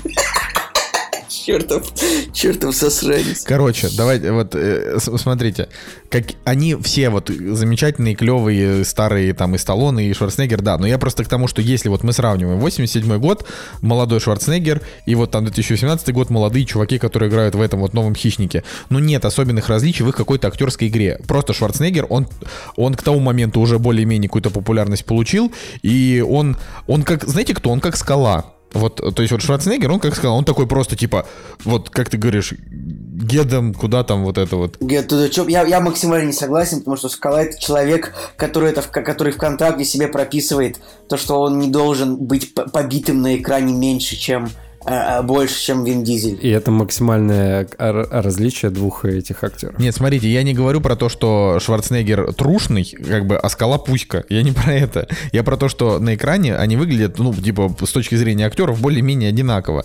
И поэтому, когда вот вы говорите, что вот в «Хищнике» 2018 года супер хреновые актеры, супер какой-то хреновый сюжет, я такой думаю, да нет, он такой же хреновый и такие же хреновые актеры. Все ровно одинаково. Просто пересмотрите «Старого хищника». Мы уже тебе сколько привели, можно посчитать. Еще один пунктик. В «Хищнике» отличные просто практические спецэффекты. И монтаж нормальный. Там, ты понимаешь, что Хищник 87-го, он снят нормально, он снят вот, он людьми снят для людей, а не дегенератами для дегенератов. А «Хищник» Шейна Блэка CGI-ное говно с ужасной Просто графикой вообще. Там за три минуты, там, типа, рассвет меняется на полдень за три минуты вообще там в какой-то сцене у, у Шейна Блэка. Хаос ну, просто вы его просто, вы его просто типа, ну, ру- ругаете вот больше, че- больше, чем стоит. Он, он правда хуже. Там, Так это худший фильм года, реально. Ну, Хищник Шейна Блэка прошлого. слушайте, ну вот, ну, ну, ладно, я, я с вами спорить не буду. Но, но я с вами не согласен. Я, я понятно, что фильм с- там с Шварценеггером лучше, но на мой взгляд, типа не сильно лучше. То есть вот он просто, он мне понравился, но и тот мне тоже понравился, и я вот говорю, я не вижу, не вижу особенных различий. Это не как э, Терминатор 2 и Терминатор там какой-нибудь 5, да? То есть вот, которые, то есть на мой взгляд, это скорее как Терминатор 2 и Терминатор 3, вот так вот. Ну, Нет, это как «Терминатор 2» и «Терминатор 5». Ну ладно. Ладно. Чё, чё, вот мы, мы, мы с вами не сойдемся в этом никогда. А, короче, посмотрел еще Рокки. Вот. А, и я на самом деле, я вот, как вот Цигулиев говорит, да, там кайфанул с, с- с- там, с последнего героя боевиков. Я так вообще с Рокки кайфанул. Это, это просто охренеть. Это вот в 2019 году один из лучших фильмов, что я видел, это Рокки. Он мне так понравился, я просто в шоке с, с того, как он сильно мне понравился. Э, Вот а, начиная от Сильвестра Сталлоне, который невероятно классный. Он очень круто его отыграл. Я глазам не верил, когда смотрел этот фильм, и я такой думаю, что? Вот, вот, вот это вот, вот, Женя, ты прям попал.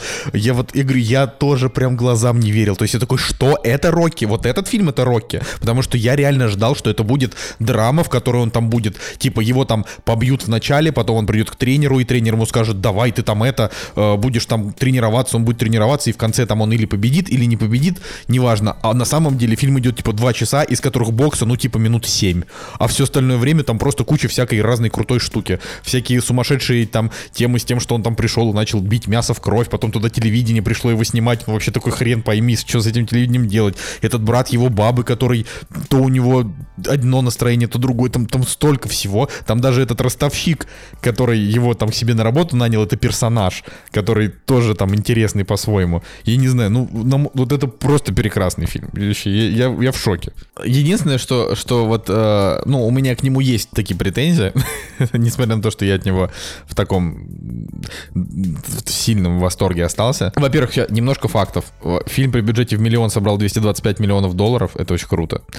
А, во-вторых, у фильма реально три Оскара. И лучший фильм, лучший режиссер, лучший монтаж. Но при этом там была еще номинация за лучший сценарий, который написал, который написал Сталлоне, но не получил. А, и за лучшую мужскую роль Сталлоне, которую тоже он не получил. Это очень обидно, на самом деле, потому что Сталлоне также а, на лучшую мужскую роль номинировали за роль в Криде, и он тоже там ее не получил. И, короче, получается, что Сталлоне, видимо, так и не получит Оскара за свою жизнь. Вот. Ну, за, за эту роль, в принципе, можно было дать Оскара. По-моему, Манчестер у моря там, если даже вот эти два кейса с- сравнивать, ну, вот как э, один чувак взял Оскара, да, вот у него есть, и Сталлоне, у которого нет за Рокки, то это просто это пропасть э, уровня, я не знаю, Марианской впадины, потому что, ну, Кейси Аффлек просто весь фильм проходил э, с лицом, типа, у меня говно произошло в жизни, и больше никаких э, эмоций у него не было на лице, то в Рокке у Сильвестра Сталлоне у него все-таки был какой-то диапазон эмоций э, от минус до плюс, да, и ему хотелось и переживать. Сейчас нужно просто посмотреть, как бы, кому уроки, кому Сталлоне проиграл свой Оскар в этом году. А, значит, Сталлоне проиграл Питеру Финчу в фильме «Телесеть», который я вот прямо сейчас поставил себе в, фильмы, которые я буду смотреть. А, и там же были в номинациях еще Роберт Де Ниро за таксиста, Уильям Холден тоже за телесеть и некий Джанкардо Джанини в фильме Паскуалина «Семь красоток». Ну, я- Ну, вот вы понимаете, что если тут еще был Роберт Де Ниро, то Сталлоне как бы тут был уже третьим в очереди, скорее всего. Слушай, ну, а ты смотрел «Таксиста»? В, в. «Таксисте» как бы тоже Роберт Де Ниро молодой, и он там сыграл сильно хуже, чем Сталлоне сыграл в «Роке». Реально. Ну, типа, я, я, мне, мне- я как бы, я, я люблю э, Сталлоне, но я с трудом могу представить, что он мог где- сыграть где-то лучше. Я хорошо помню Рокки, в принципе, но я с трудом могу представить, что он мог сыграть хуже, чем Де Ниро. Хоть, вот, типа, если, если речь не идет про знакомство с факерами, ладно. Ну, давай ты посмотришь «Таксиста», в конце концов, потому что как можно критиковать Да нет, я- я- я не не, смотрев Ну, да ну, «Таксиста»? зачем? Не, вообще тебе Да легко. нужно посмотреть «Таксиста», чтобы сравнить его с «Джокером». Это вот обязательно тебе надо Ребят, три, сделать, три часа таксист, да ну. Не, он не три часа, он идет... Вы его, Нет, он идет вы же его раз это самое. Он как... А, простите, я перепутал его сейчас с охотником на оленей. Ну ладно, хорошо. Он- он у меня было в голове такое. У меня было насаждение о том, что вы в голове как бы это критиковали что-то. Я почему-то думал, что это был таксист. Да, таксиста можно посмотреть, правда. Нет, «Таксист» мне тоже не нравится, но Жене, по-моему, нравится. Хотя у, у Николая стоит шестерка, но уже не восьмерка. Да, но- Жене нравится, мне не нравится. Это такая... Короче, а, Я ну его в любом так. случае надо смотреть, чтобы сравнивать с, с Джокером, это правда. Таксист э, отличный э, мостик к тому, чтобы перейти к э, фильмам Романа Полански, которые мы посмотрели. Знаешь почему? Потому что м, таксист по своему духу и вообще потому, что происходит в фильме и как заканчивается кино, он очень похож на фильм, э, фильмы Романа Полански, вот по, по настроению. А что ты вот жаркую дискуссию прервал? Я еще про скалу хотел рассказать. Ну ладно. А, Про скалу Джонсона, что ты хотел про не, не, я хотел сказать про фильм «Скала» с Шоном Коннери и Николасом Кейджем. А, ну, я просто хотел сказать, Ой, что Ни- это... Николай, ты не начинай, ты там это расписался в этом, э, в телеграм-канале, что это плохой фильм, как бы, ну, я думаю, что мы с Женей даже не будем этого. Подо- Подожди, а вы... Нет, нет, подождите, давайте еще раз на минуточку. Вы реально считаете, что это хороший фильм? Вот, вот прям реально? Конечно. «Скала»? Конечно, Я честно отвечу, что я не Типа, помню. это Я худшее, люблю- я что я, люблю видел «Скалу». за, за- вот за послед- Вот в сравнении с «Хищником» Шейна Блэка, «Скала» — это просто... Короче, давайте так. «Скала» — это типа фильм Майкла Бэя. Поэтому, если вот вам нравится Майкл Бэй, то, наверное, Блин, вам ребят, норм. Ну, Не-не-не, «Скала» это реально не Майкла Бэевский фильм. Это, ну, как бы он, Майк... он, конечно, фильм Майкла Бэя, но от Майкла Бэя в «Скале» только э, стро- строка в титрах, ну, по-моему, потому что М. там все-таки фильм больше про, типа, там, про заложников и про спецназовцев. Там вообще ничего про- нет про спецназовцев, и про, бомб. заложников. Там все, что там э, спецназовцев всех убивают в первую же минуту, Ну как вот. они попадают в этот замок спасать заложников, а заложников показывают ровно одну секунду, только в тот момент, когда их берут в заложники. Все, что... Николай, ре- вот реально, Николай, это были 90-е годы. И боевики с Николасом Кейджем, вот «Скала», вот в ряд «Скала», «Без лица», «Воздушная тюрьма», это было топово. Все. Как бы.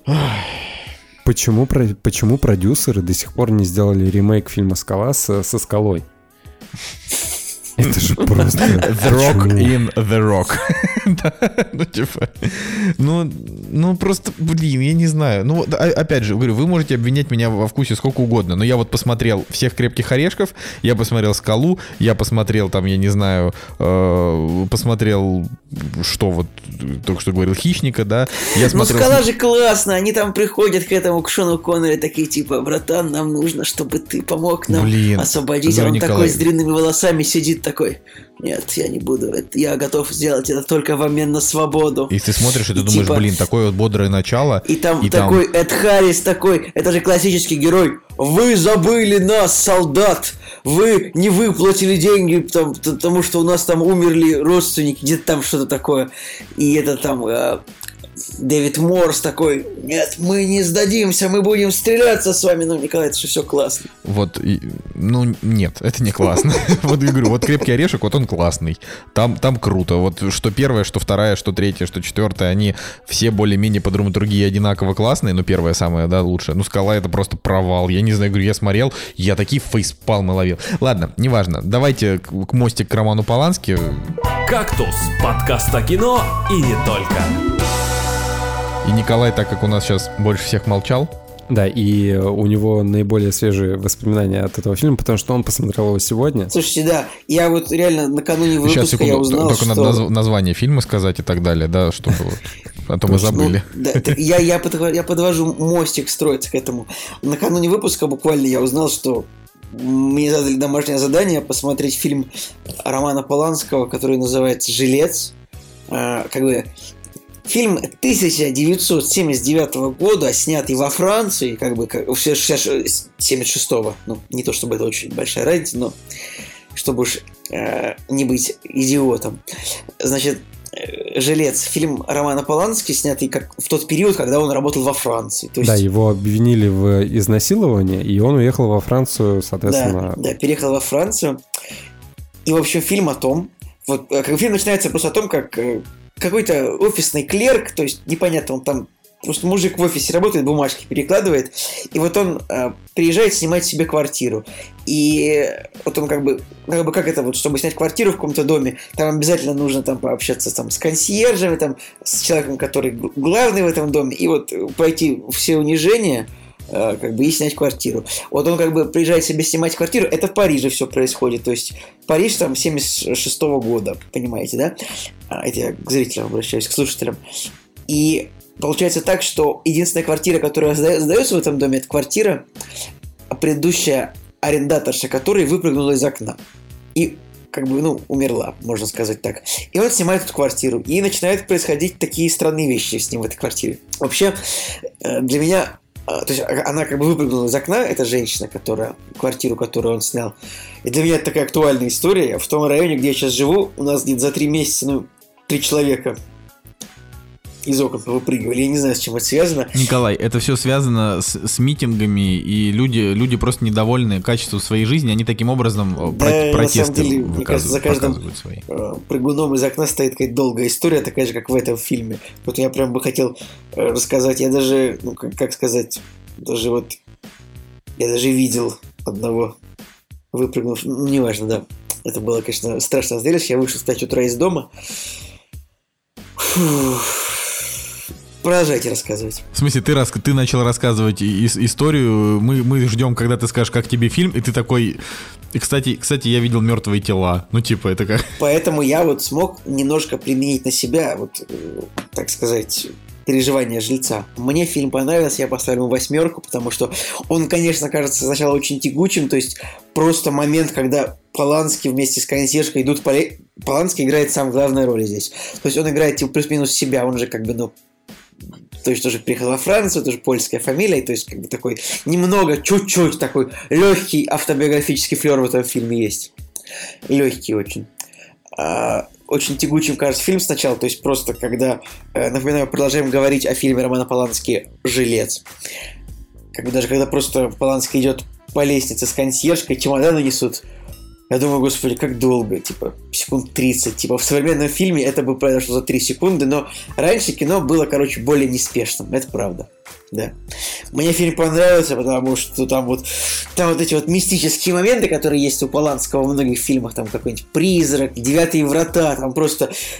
У него часто бывает такое, что вроде бы не фантастика, но как бы мистика. И ты такой, и вот параллельно это вот происходит, как бы, то не, не параллельно, а погранично так. То есть ты такой думаешь, так, погодите-ка, это тут призраки или это видение? Или это был труп, или это прикол режиссерский такой. А, во-первых, э, тоже на себя его примерил с точки зрения жизненного реализма, потому что э, те истории, которые я, помните, я вам рассказывал про восьмую советскую, э, здесь у него, конечно, отдельная квартира, но ее тоже можно считать как э, за некоторую коммуналочку, потому что туалета у него нет, да, туалет общий, и туалет здесь тоже играет такую пугающую роль. И все вот эти вот темы, что тебе, ну, да, то, что он боится шуметь, потому что э, ему стучат соседи и так далее.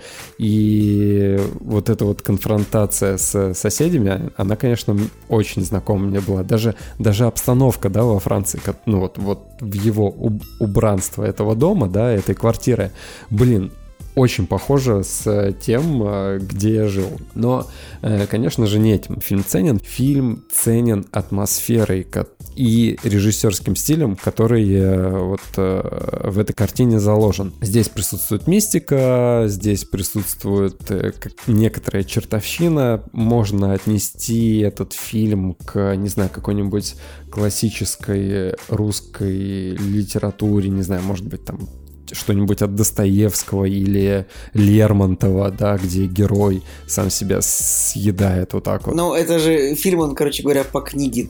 То, то есть там, может быть, первоисточник как бы и наполнен всеми этими фактами. Он, э, фильм снят по книге писателя с фамилией Топор, если не ошибаюсь. Гарри Топор. Ну, в, люб, в, в любом случае, я просто к тому, что у жильца, у него вот все-таки такой дух литературный, скажем так, да, размеренный, э, он страшный. Но вот если э, еще к отсылочкам, да, отнести, в прошлом выпуске я говорил такую фразу «Хичкок какой-то». Очень похоже на хичкоковский фильм «Окно во двор». Прям Смотри, это, да, вот, очень похоже. Очень похоже. Вот когда фильм начинается, очень похоже на «Окно во двор», потому что прием тот же самый, самый, но если в окно во двор был э, большой двор, да, и э, все-таки пространство было очень большое, то здесь, я думаю, это специальный авторский прием показать, что вот, вот оно узкое расстояние, да, камере там вообще негде развернуться. Камера там буквально, знаешь, там на 10 сантиметров вправо, 10 сантиметров влево,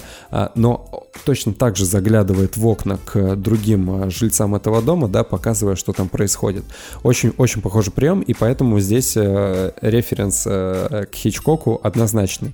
И а, следующий референс это...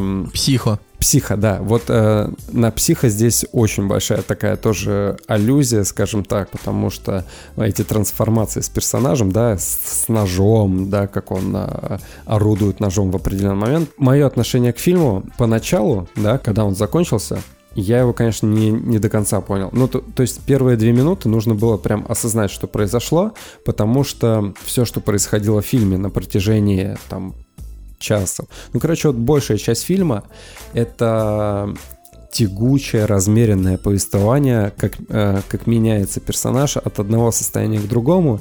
И я как зритель, я к этому постепенно привыкал, да, втягивался, и мне нравилось повествование. То есть, в принципе, мне хотелось, чтобы фильм продолжался, продолжался, продолжался, потому что было интересно действительно смотреть за изменением персонажа. Но именно концовка, она двухминутная. То есть, э, да. то, что там происходит, очень быстрый слом, и здесь нужно перестроиться. Но когда фильм заканчивается, и, и я начал думать, о чем же этот фильм, что он, что он вообще хотел сказать. Очень коротко, но очень емко о том, как э, социум влияет на человека. То есть как социум может просто уничтожить личность и уничтожить э, ну, не знаю, человека, да. А, что я под социумом включаю? Друзей, да, соседей, ну и вообще всех э, там людей, которые окружают тебя на работе, э, и остальных людей, с которыми ты встречаешься в, там, не знаю, в баре, в кино и так далее. Э, поэтому для меня фильм вот этот, он именно о том, как вот эти вот правила социального поведения, э, какие-то идеалистические вот эти вот правила, да, не шуми, там, не знаю, не приглашай друзей, не слушай громко музыку и так далее. Ну, здесь они перечисляются в таком узком значении, но они как символ вот этого, вот э, о, о том, о чем я говорю. И вот этот социум, он убивает просто персонажей, и, ну, в принципе, этот фильм об этом.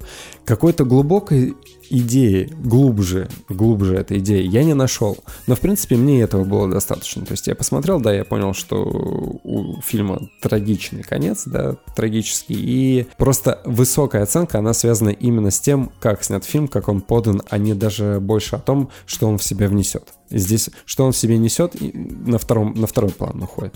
Ну вот, в принципе, такие мысли. Колян может рассказать еще свои эмоции.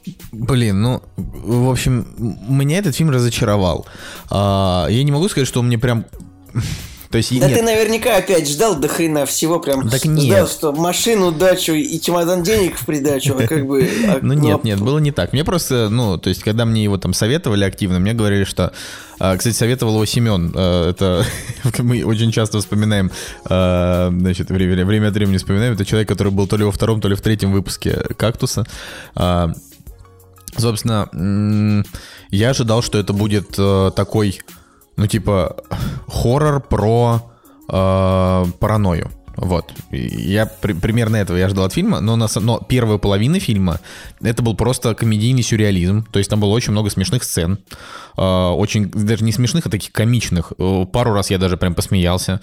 Э, Мне, в принципе, то есть не в принципе, а мне понравился очень э, Роман Поланский, как он сыграл Трилковского. Мне очень нравится его фамилия Трилковский. Она такая, не знаю, какая-то она говорящая, что ли. Вот. А, но даже сам Поланский признал, что слом героя действительно произошел слишком быстро, и это, и это настолько сильно бросается в глаза, что мне это испортило все. То есть он вот буквально, это прям покадрово можно сказать, что вот у него все ок, и вот в следующей сцене, заходя в подъезд, ему начало казаться, что его душит бабка. В следующей сцене, и, и вот и, и каждая последующая сцена его все больше, значит, тянет безумие. Но почему это произошло, непонятно. Как-то непонятно, когда а, каждый шаг его, типа, э, он, каждый шаг просто его соседи душат, не дают просто ни друзей, ни женщин, ни это самое, ни то, ни все, подставляют во всем постоянно. Ну, всё опять же, понятно. да, вот я говорю, ну если даже сам Поланский Ну хорошо, признал. ну вот, но, но почему вот он начал, а, скажем так, чтобы не заспойлерить, почему он начал надевать то, что он надевал, я не понял. Так, нет, еще разочек. Вот я сейчас... Я, я просто... Давай, давай свои эмоции, договорю, а потом со спойлерами поговорим. Прям так со спойлерами сразу, Жень. Мы же должны продать фильм сейчас. Да, не нужно никаких спойлеров. А, Короче, то, что главный герой начнет сходить с ума, ну, то есть, давайте так, без критичных спойлеров финала. а, То, что главный герой начнет сходить с ума, это сразу читалось. Вопрос, что мне недостаточно было того, как они это показали. То есть они просто раз и все. Это вот, э, опять же, вот мы ну, фильм вот «Жизнь других» я рассказывал. Там тоже был такой довольно быстрый слом главного персонажа, но там это было более элегантно, чем в «Жильце». В «Жильце» это просто реально, вот в прошлой сцене все ок, в этой сцене у него уже начинаются галлюцинации вдруг. То есть не было такого, что сначала какая-то раз маячок, два маячок. Не, Николай, значит, нужно более внимательно смотреть. Что значит более Потому внимательно? Я что его смотрел там- прям во все глаза. Там, ну, там, на самом деле, вот эти вот моменты тако- такого с- полусумасшествия, они прям довольно рано начались. То есть, там, не знаю, по крайней мере, вот с тех моментов, когда вот он видит людей, которые стоят в туалете. Это же Вот я тоже хотел сказать, что вот там э, он, он смотрит на то, что люди стоят в туалете, но это никак на него не влияет, потому что на следующий день он идет и общается нормально со своими там, типа, там, друзьями на работе, потом идет в гости к своему там этому хабалистому Ну, другу. а в какой-то это- момент а, ему, ему- там постоянно нету тех сигарет, которые ему нужны в баре. И как бы, ну все это же, все же, все же накладывается. Да, вот я говорю, ну, опять, это все накладывалось, но, но с ним это произошло резко. Вот это, это- ну, опять же, если тебе так не показалось, ну, это хорошо, значит, это как раз один из тех людей, которым фильм понравился. У фильма вообще-то довольно высокие оценки. Вот. А, ну, я так скажу, во-первых, это фильм, типа, третья часть условной трилогии Романа Полански, которая, значит, там был фильм «Отвращение» и фильм «Ребенок Розмари». И как раз-таки «Ребенок Розмари», он считается, типа, наиболее культовым, наверное, среди этих трех фильмов. Его там прям очень часто цитируют, там упоминают... э, где-то, но жилец у него, собственно, оценки выше, у него номинация на золотую пальмовую ветвь. А, ну вот я, я просто не могу, не могу заставить себя не, не разочароваться в нем, потому что он для меня слишком произошел резкий переход, и в конце просто, ну, типа, все действие сдулось. То есть я, я думал, что финал будет немножко, немножко другим, и он будет как-то более изобретателен. А, более того, если с точки зрения хоррора, я ждал от него чуть побольше, хотя бы чуть-чуть побольше, процентов на 10, потому что первая половина, она настолько вся такая сюрреалистичная и забавная, что ты не успеваешь перестроиться на то, чтобы начать там что-то пугаться уже. А, но в плюс я ему запишу, в принципе, актерскую игру, и мне понравилось а, то, что он такой очень некомфортный. То есть, когда он там, не знаю, находит там зуб в стене, вот это все. То есть, вот когда, когда кино, а, оно прям заставляет тебя э, чувствовать себя, ну, не в своей тарелке, значит, значит, оно работает. И в этом плане оно сработало. Для меня реально здесь не сработал только сценарий. Вот, но, опять же, это не значит, что я просто не буду продолжать смотреть Романа Полански, но, очевидно, здесь я не почувствовал то, что почувствовали там люди, которые мне это и советовали, и вот то, что вы почувствовали, я тоже всего этого не увидел. То есть я подумал, ну да, это просто очередной фильм о том, как общество влияет на человека, но как бы они могли бы что-то и покруче придумать. Более кровавую развязку, например, сделать Я так скажу, что правда, в фильме не так много как бы контента, наверное, не так много идей. И вот он такой компактненький в смысле того, что там происходит, и в смысле э, тех идей. Но вот мне понравилось. То есть я прям не хотел...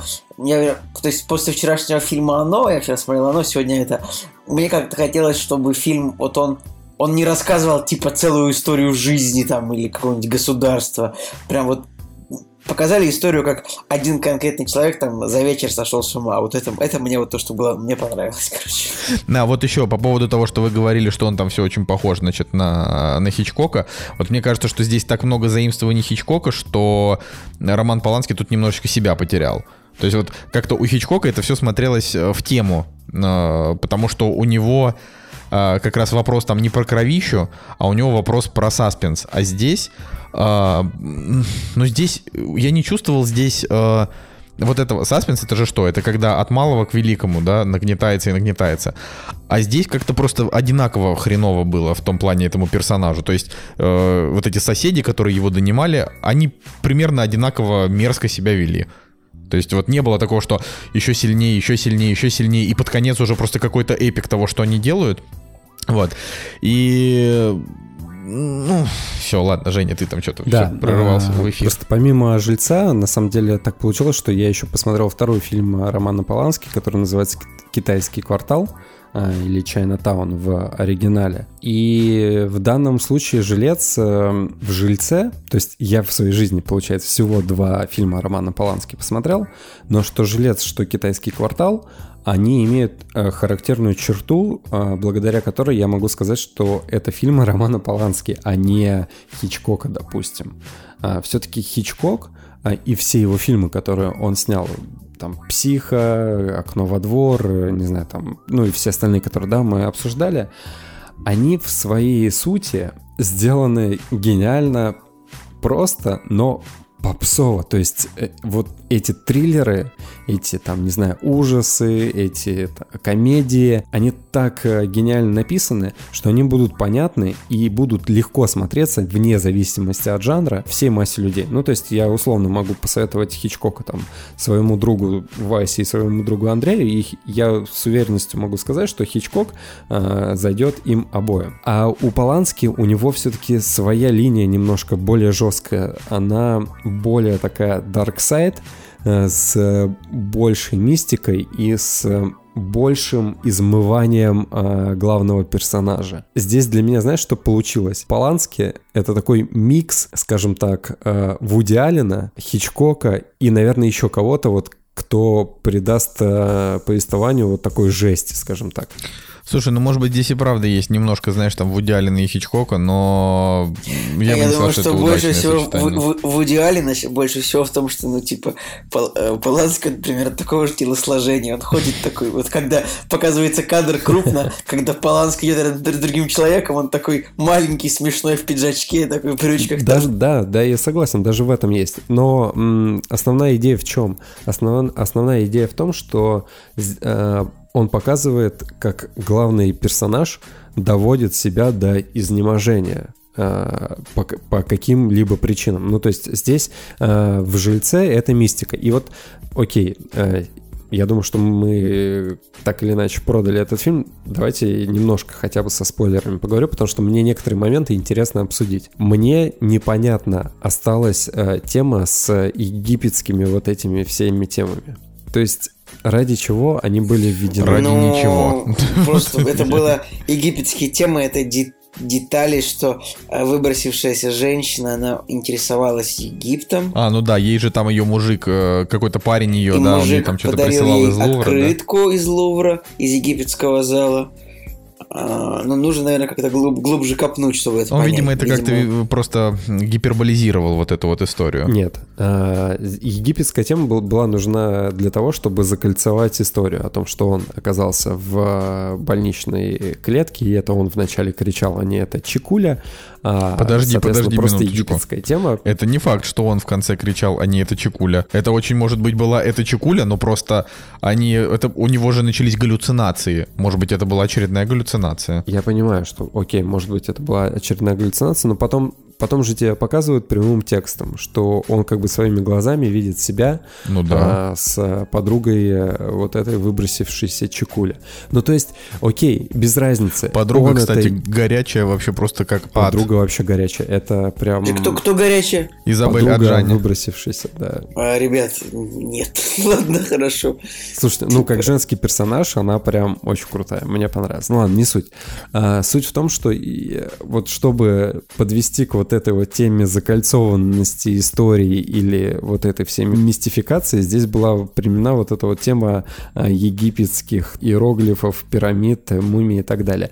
Ну просто эта тема, она так вскользь упоминается с этими открытками, бойфрендом, а, вот этими иероглифами в туалете, почему они стояли в туалете и так далее. Как бы интересно, да, но самому додумывать слишком мало информации, короче. Вот, вот для меня было слишком мало информации. Почему они стояли в туалете? Потому что там начерчены иероглифы, или это просто его глюки, которые он ловит. И историю можно по-разному воспринимать, и от этого как бы сценарий, он уходит и вправо, и влево, и теряется вот какая-то основная нить повествования. Поэтому вот, вот в этом плане, конечно, э, слабая картина, можно сказать.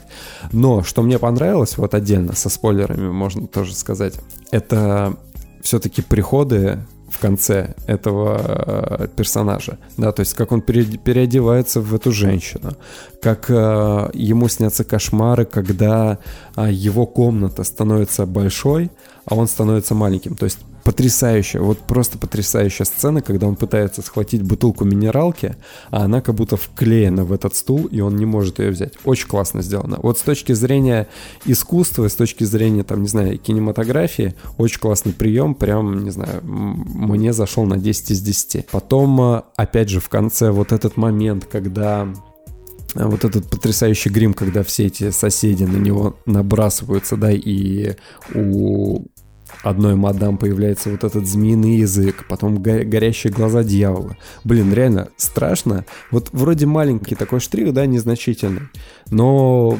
отлично дополняет вот это безумие, очень круто смотрится и так далее.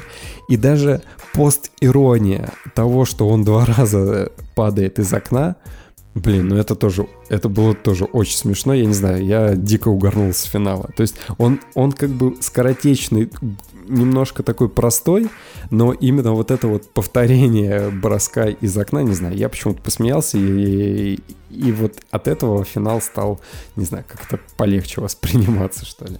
Как бы это странно не звучало. Так что вот. Ну, про китайский квартал еще пару слов скажу, потому что... Это напомним, сейчас мы, мы закончили, видимо, пока что говорить про фильм «Жилец». А, И сейчас Женя скажет еще про фильм «Китайский квартал» того же режиссера. Ну, в Романа двух словах, чтобы, да, чтобы уж слишком долго не затягивать. Напомним, Роман Поланский тот режиссер, жену которого убили э, злодеи в, фильме «Однажды в Голливуде». Ну, как бы, должны бы были убить, но не убили в фильме. Ну, нужно отметить о том, что «Китайский квартал» и «Желез», они сняты после событий, которые произошли, ну, с Романом Поланским, Мгм. трагически. И вот здесь... Типа в течение, в, в течение 10 лет. Да, в течение 10 лет.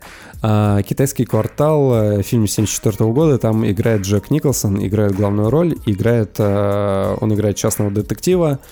И смотрите, фильм идет 2 часа 10 минут, у него точно такая же фабула повествования, то есть вы начинаете смотреть фильм, Тоже один против всех, да? можно сказать, один против всех э, практически, но, точнее, форма повествования в том, что он начинает размеренно втягивать в тебя в историю час сорок. Ты можешь просто слушать все диалоги, монологи, а, смотреть на всякие детали.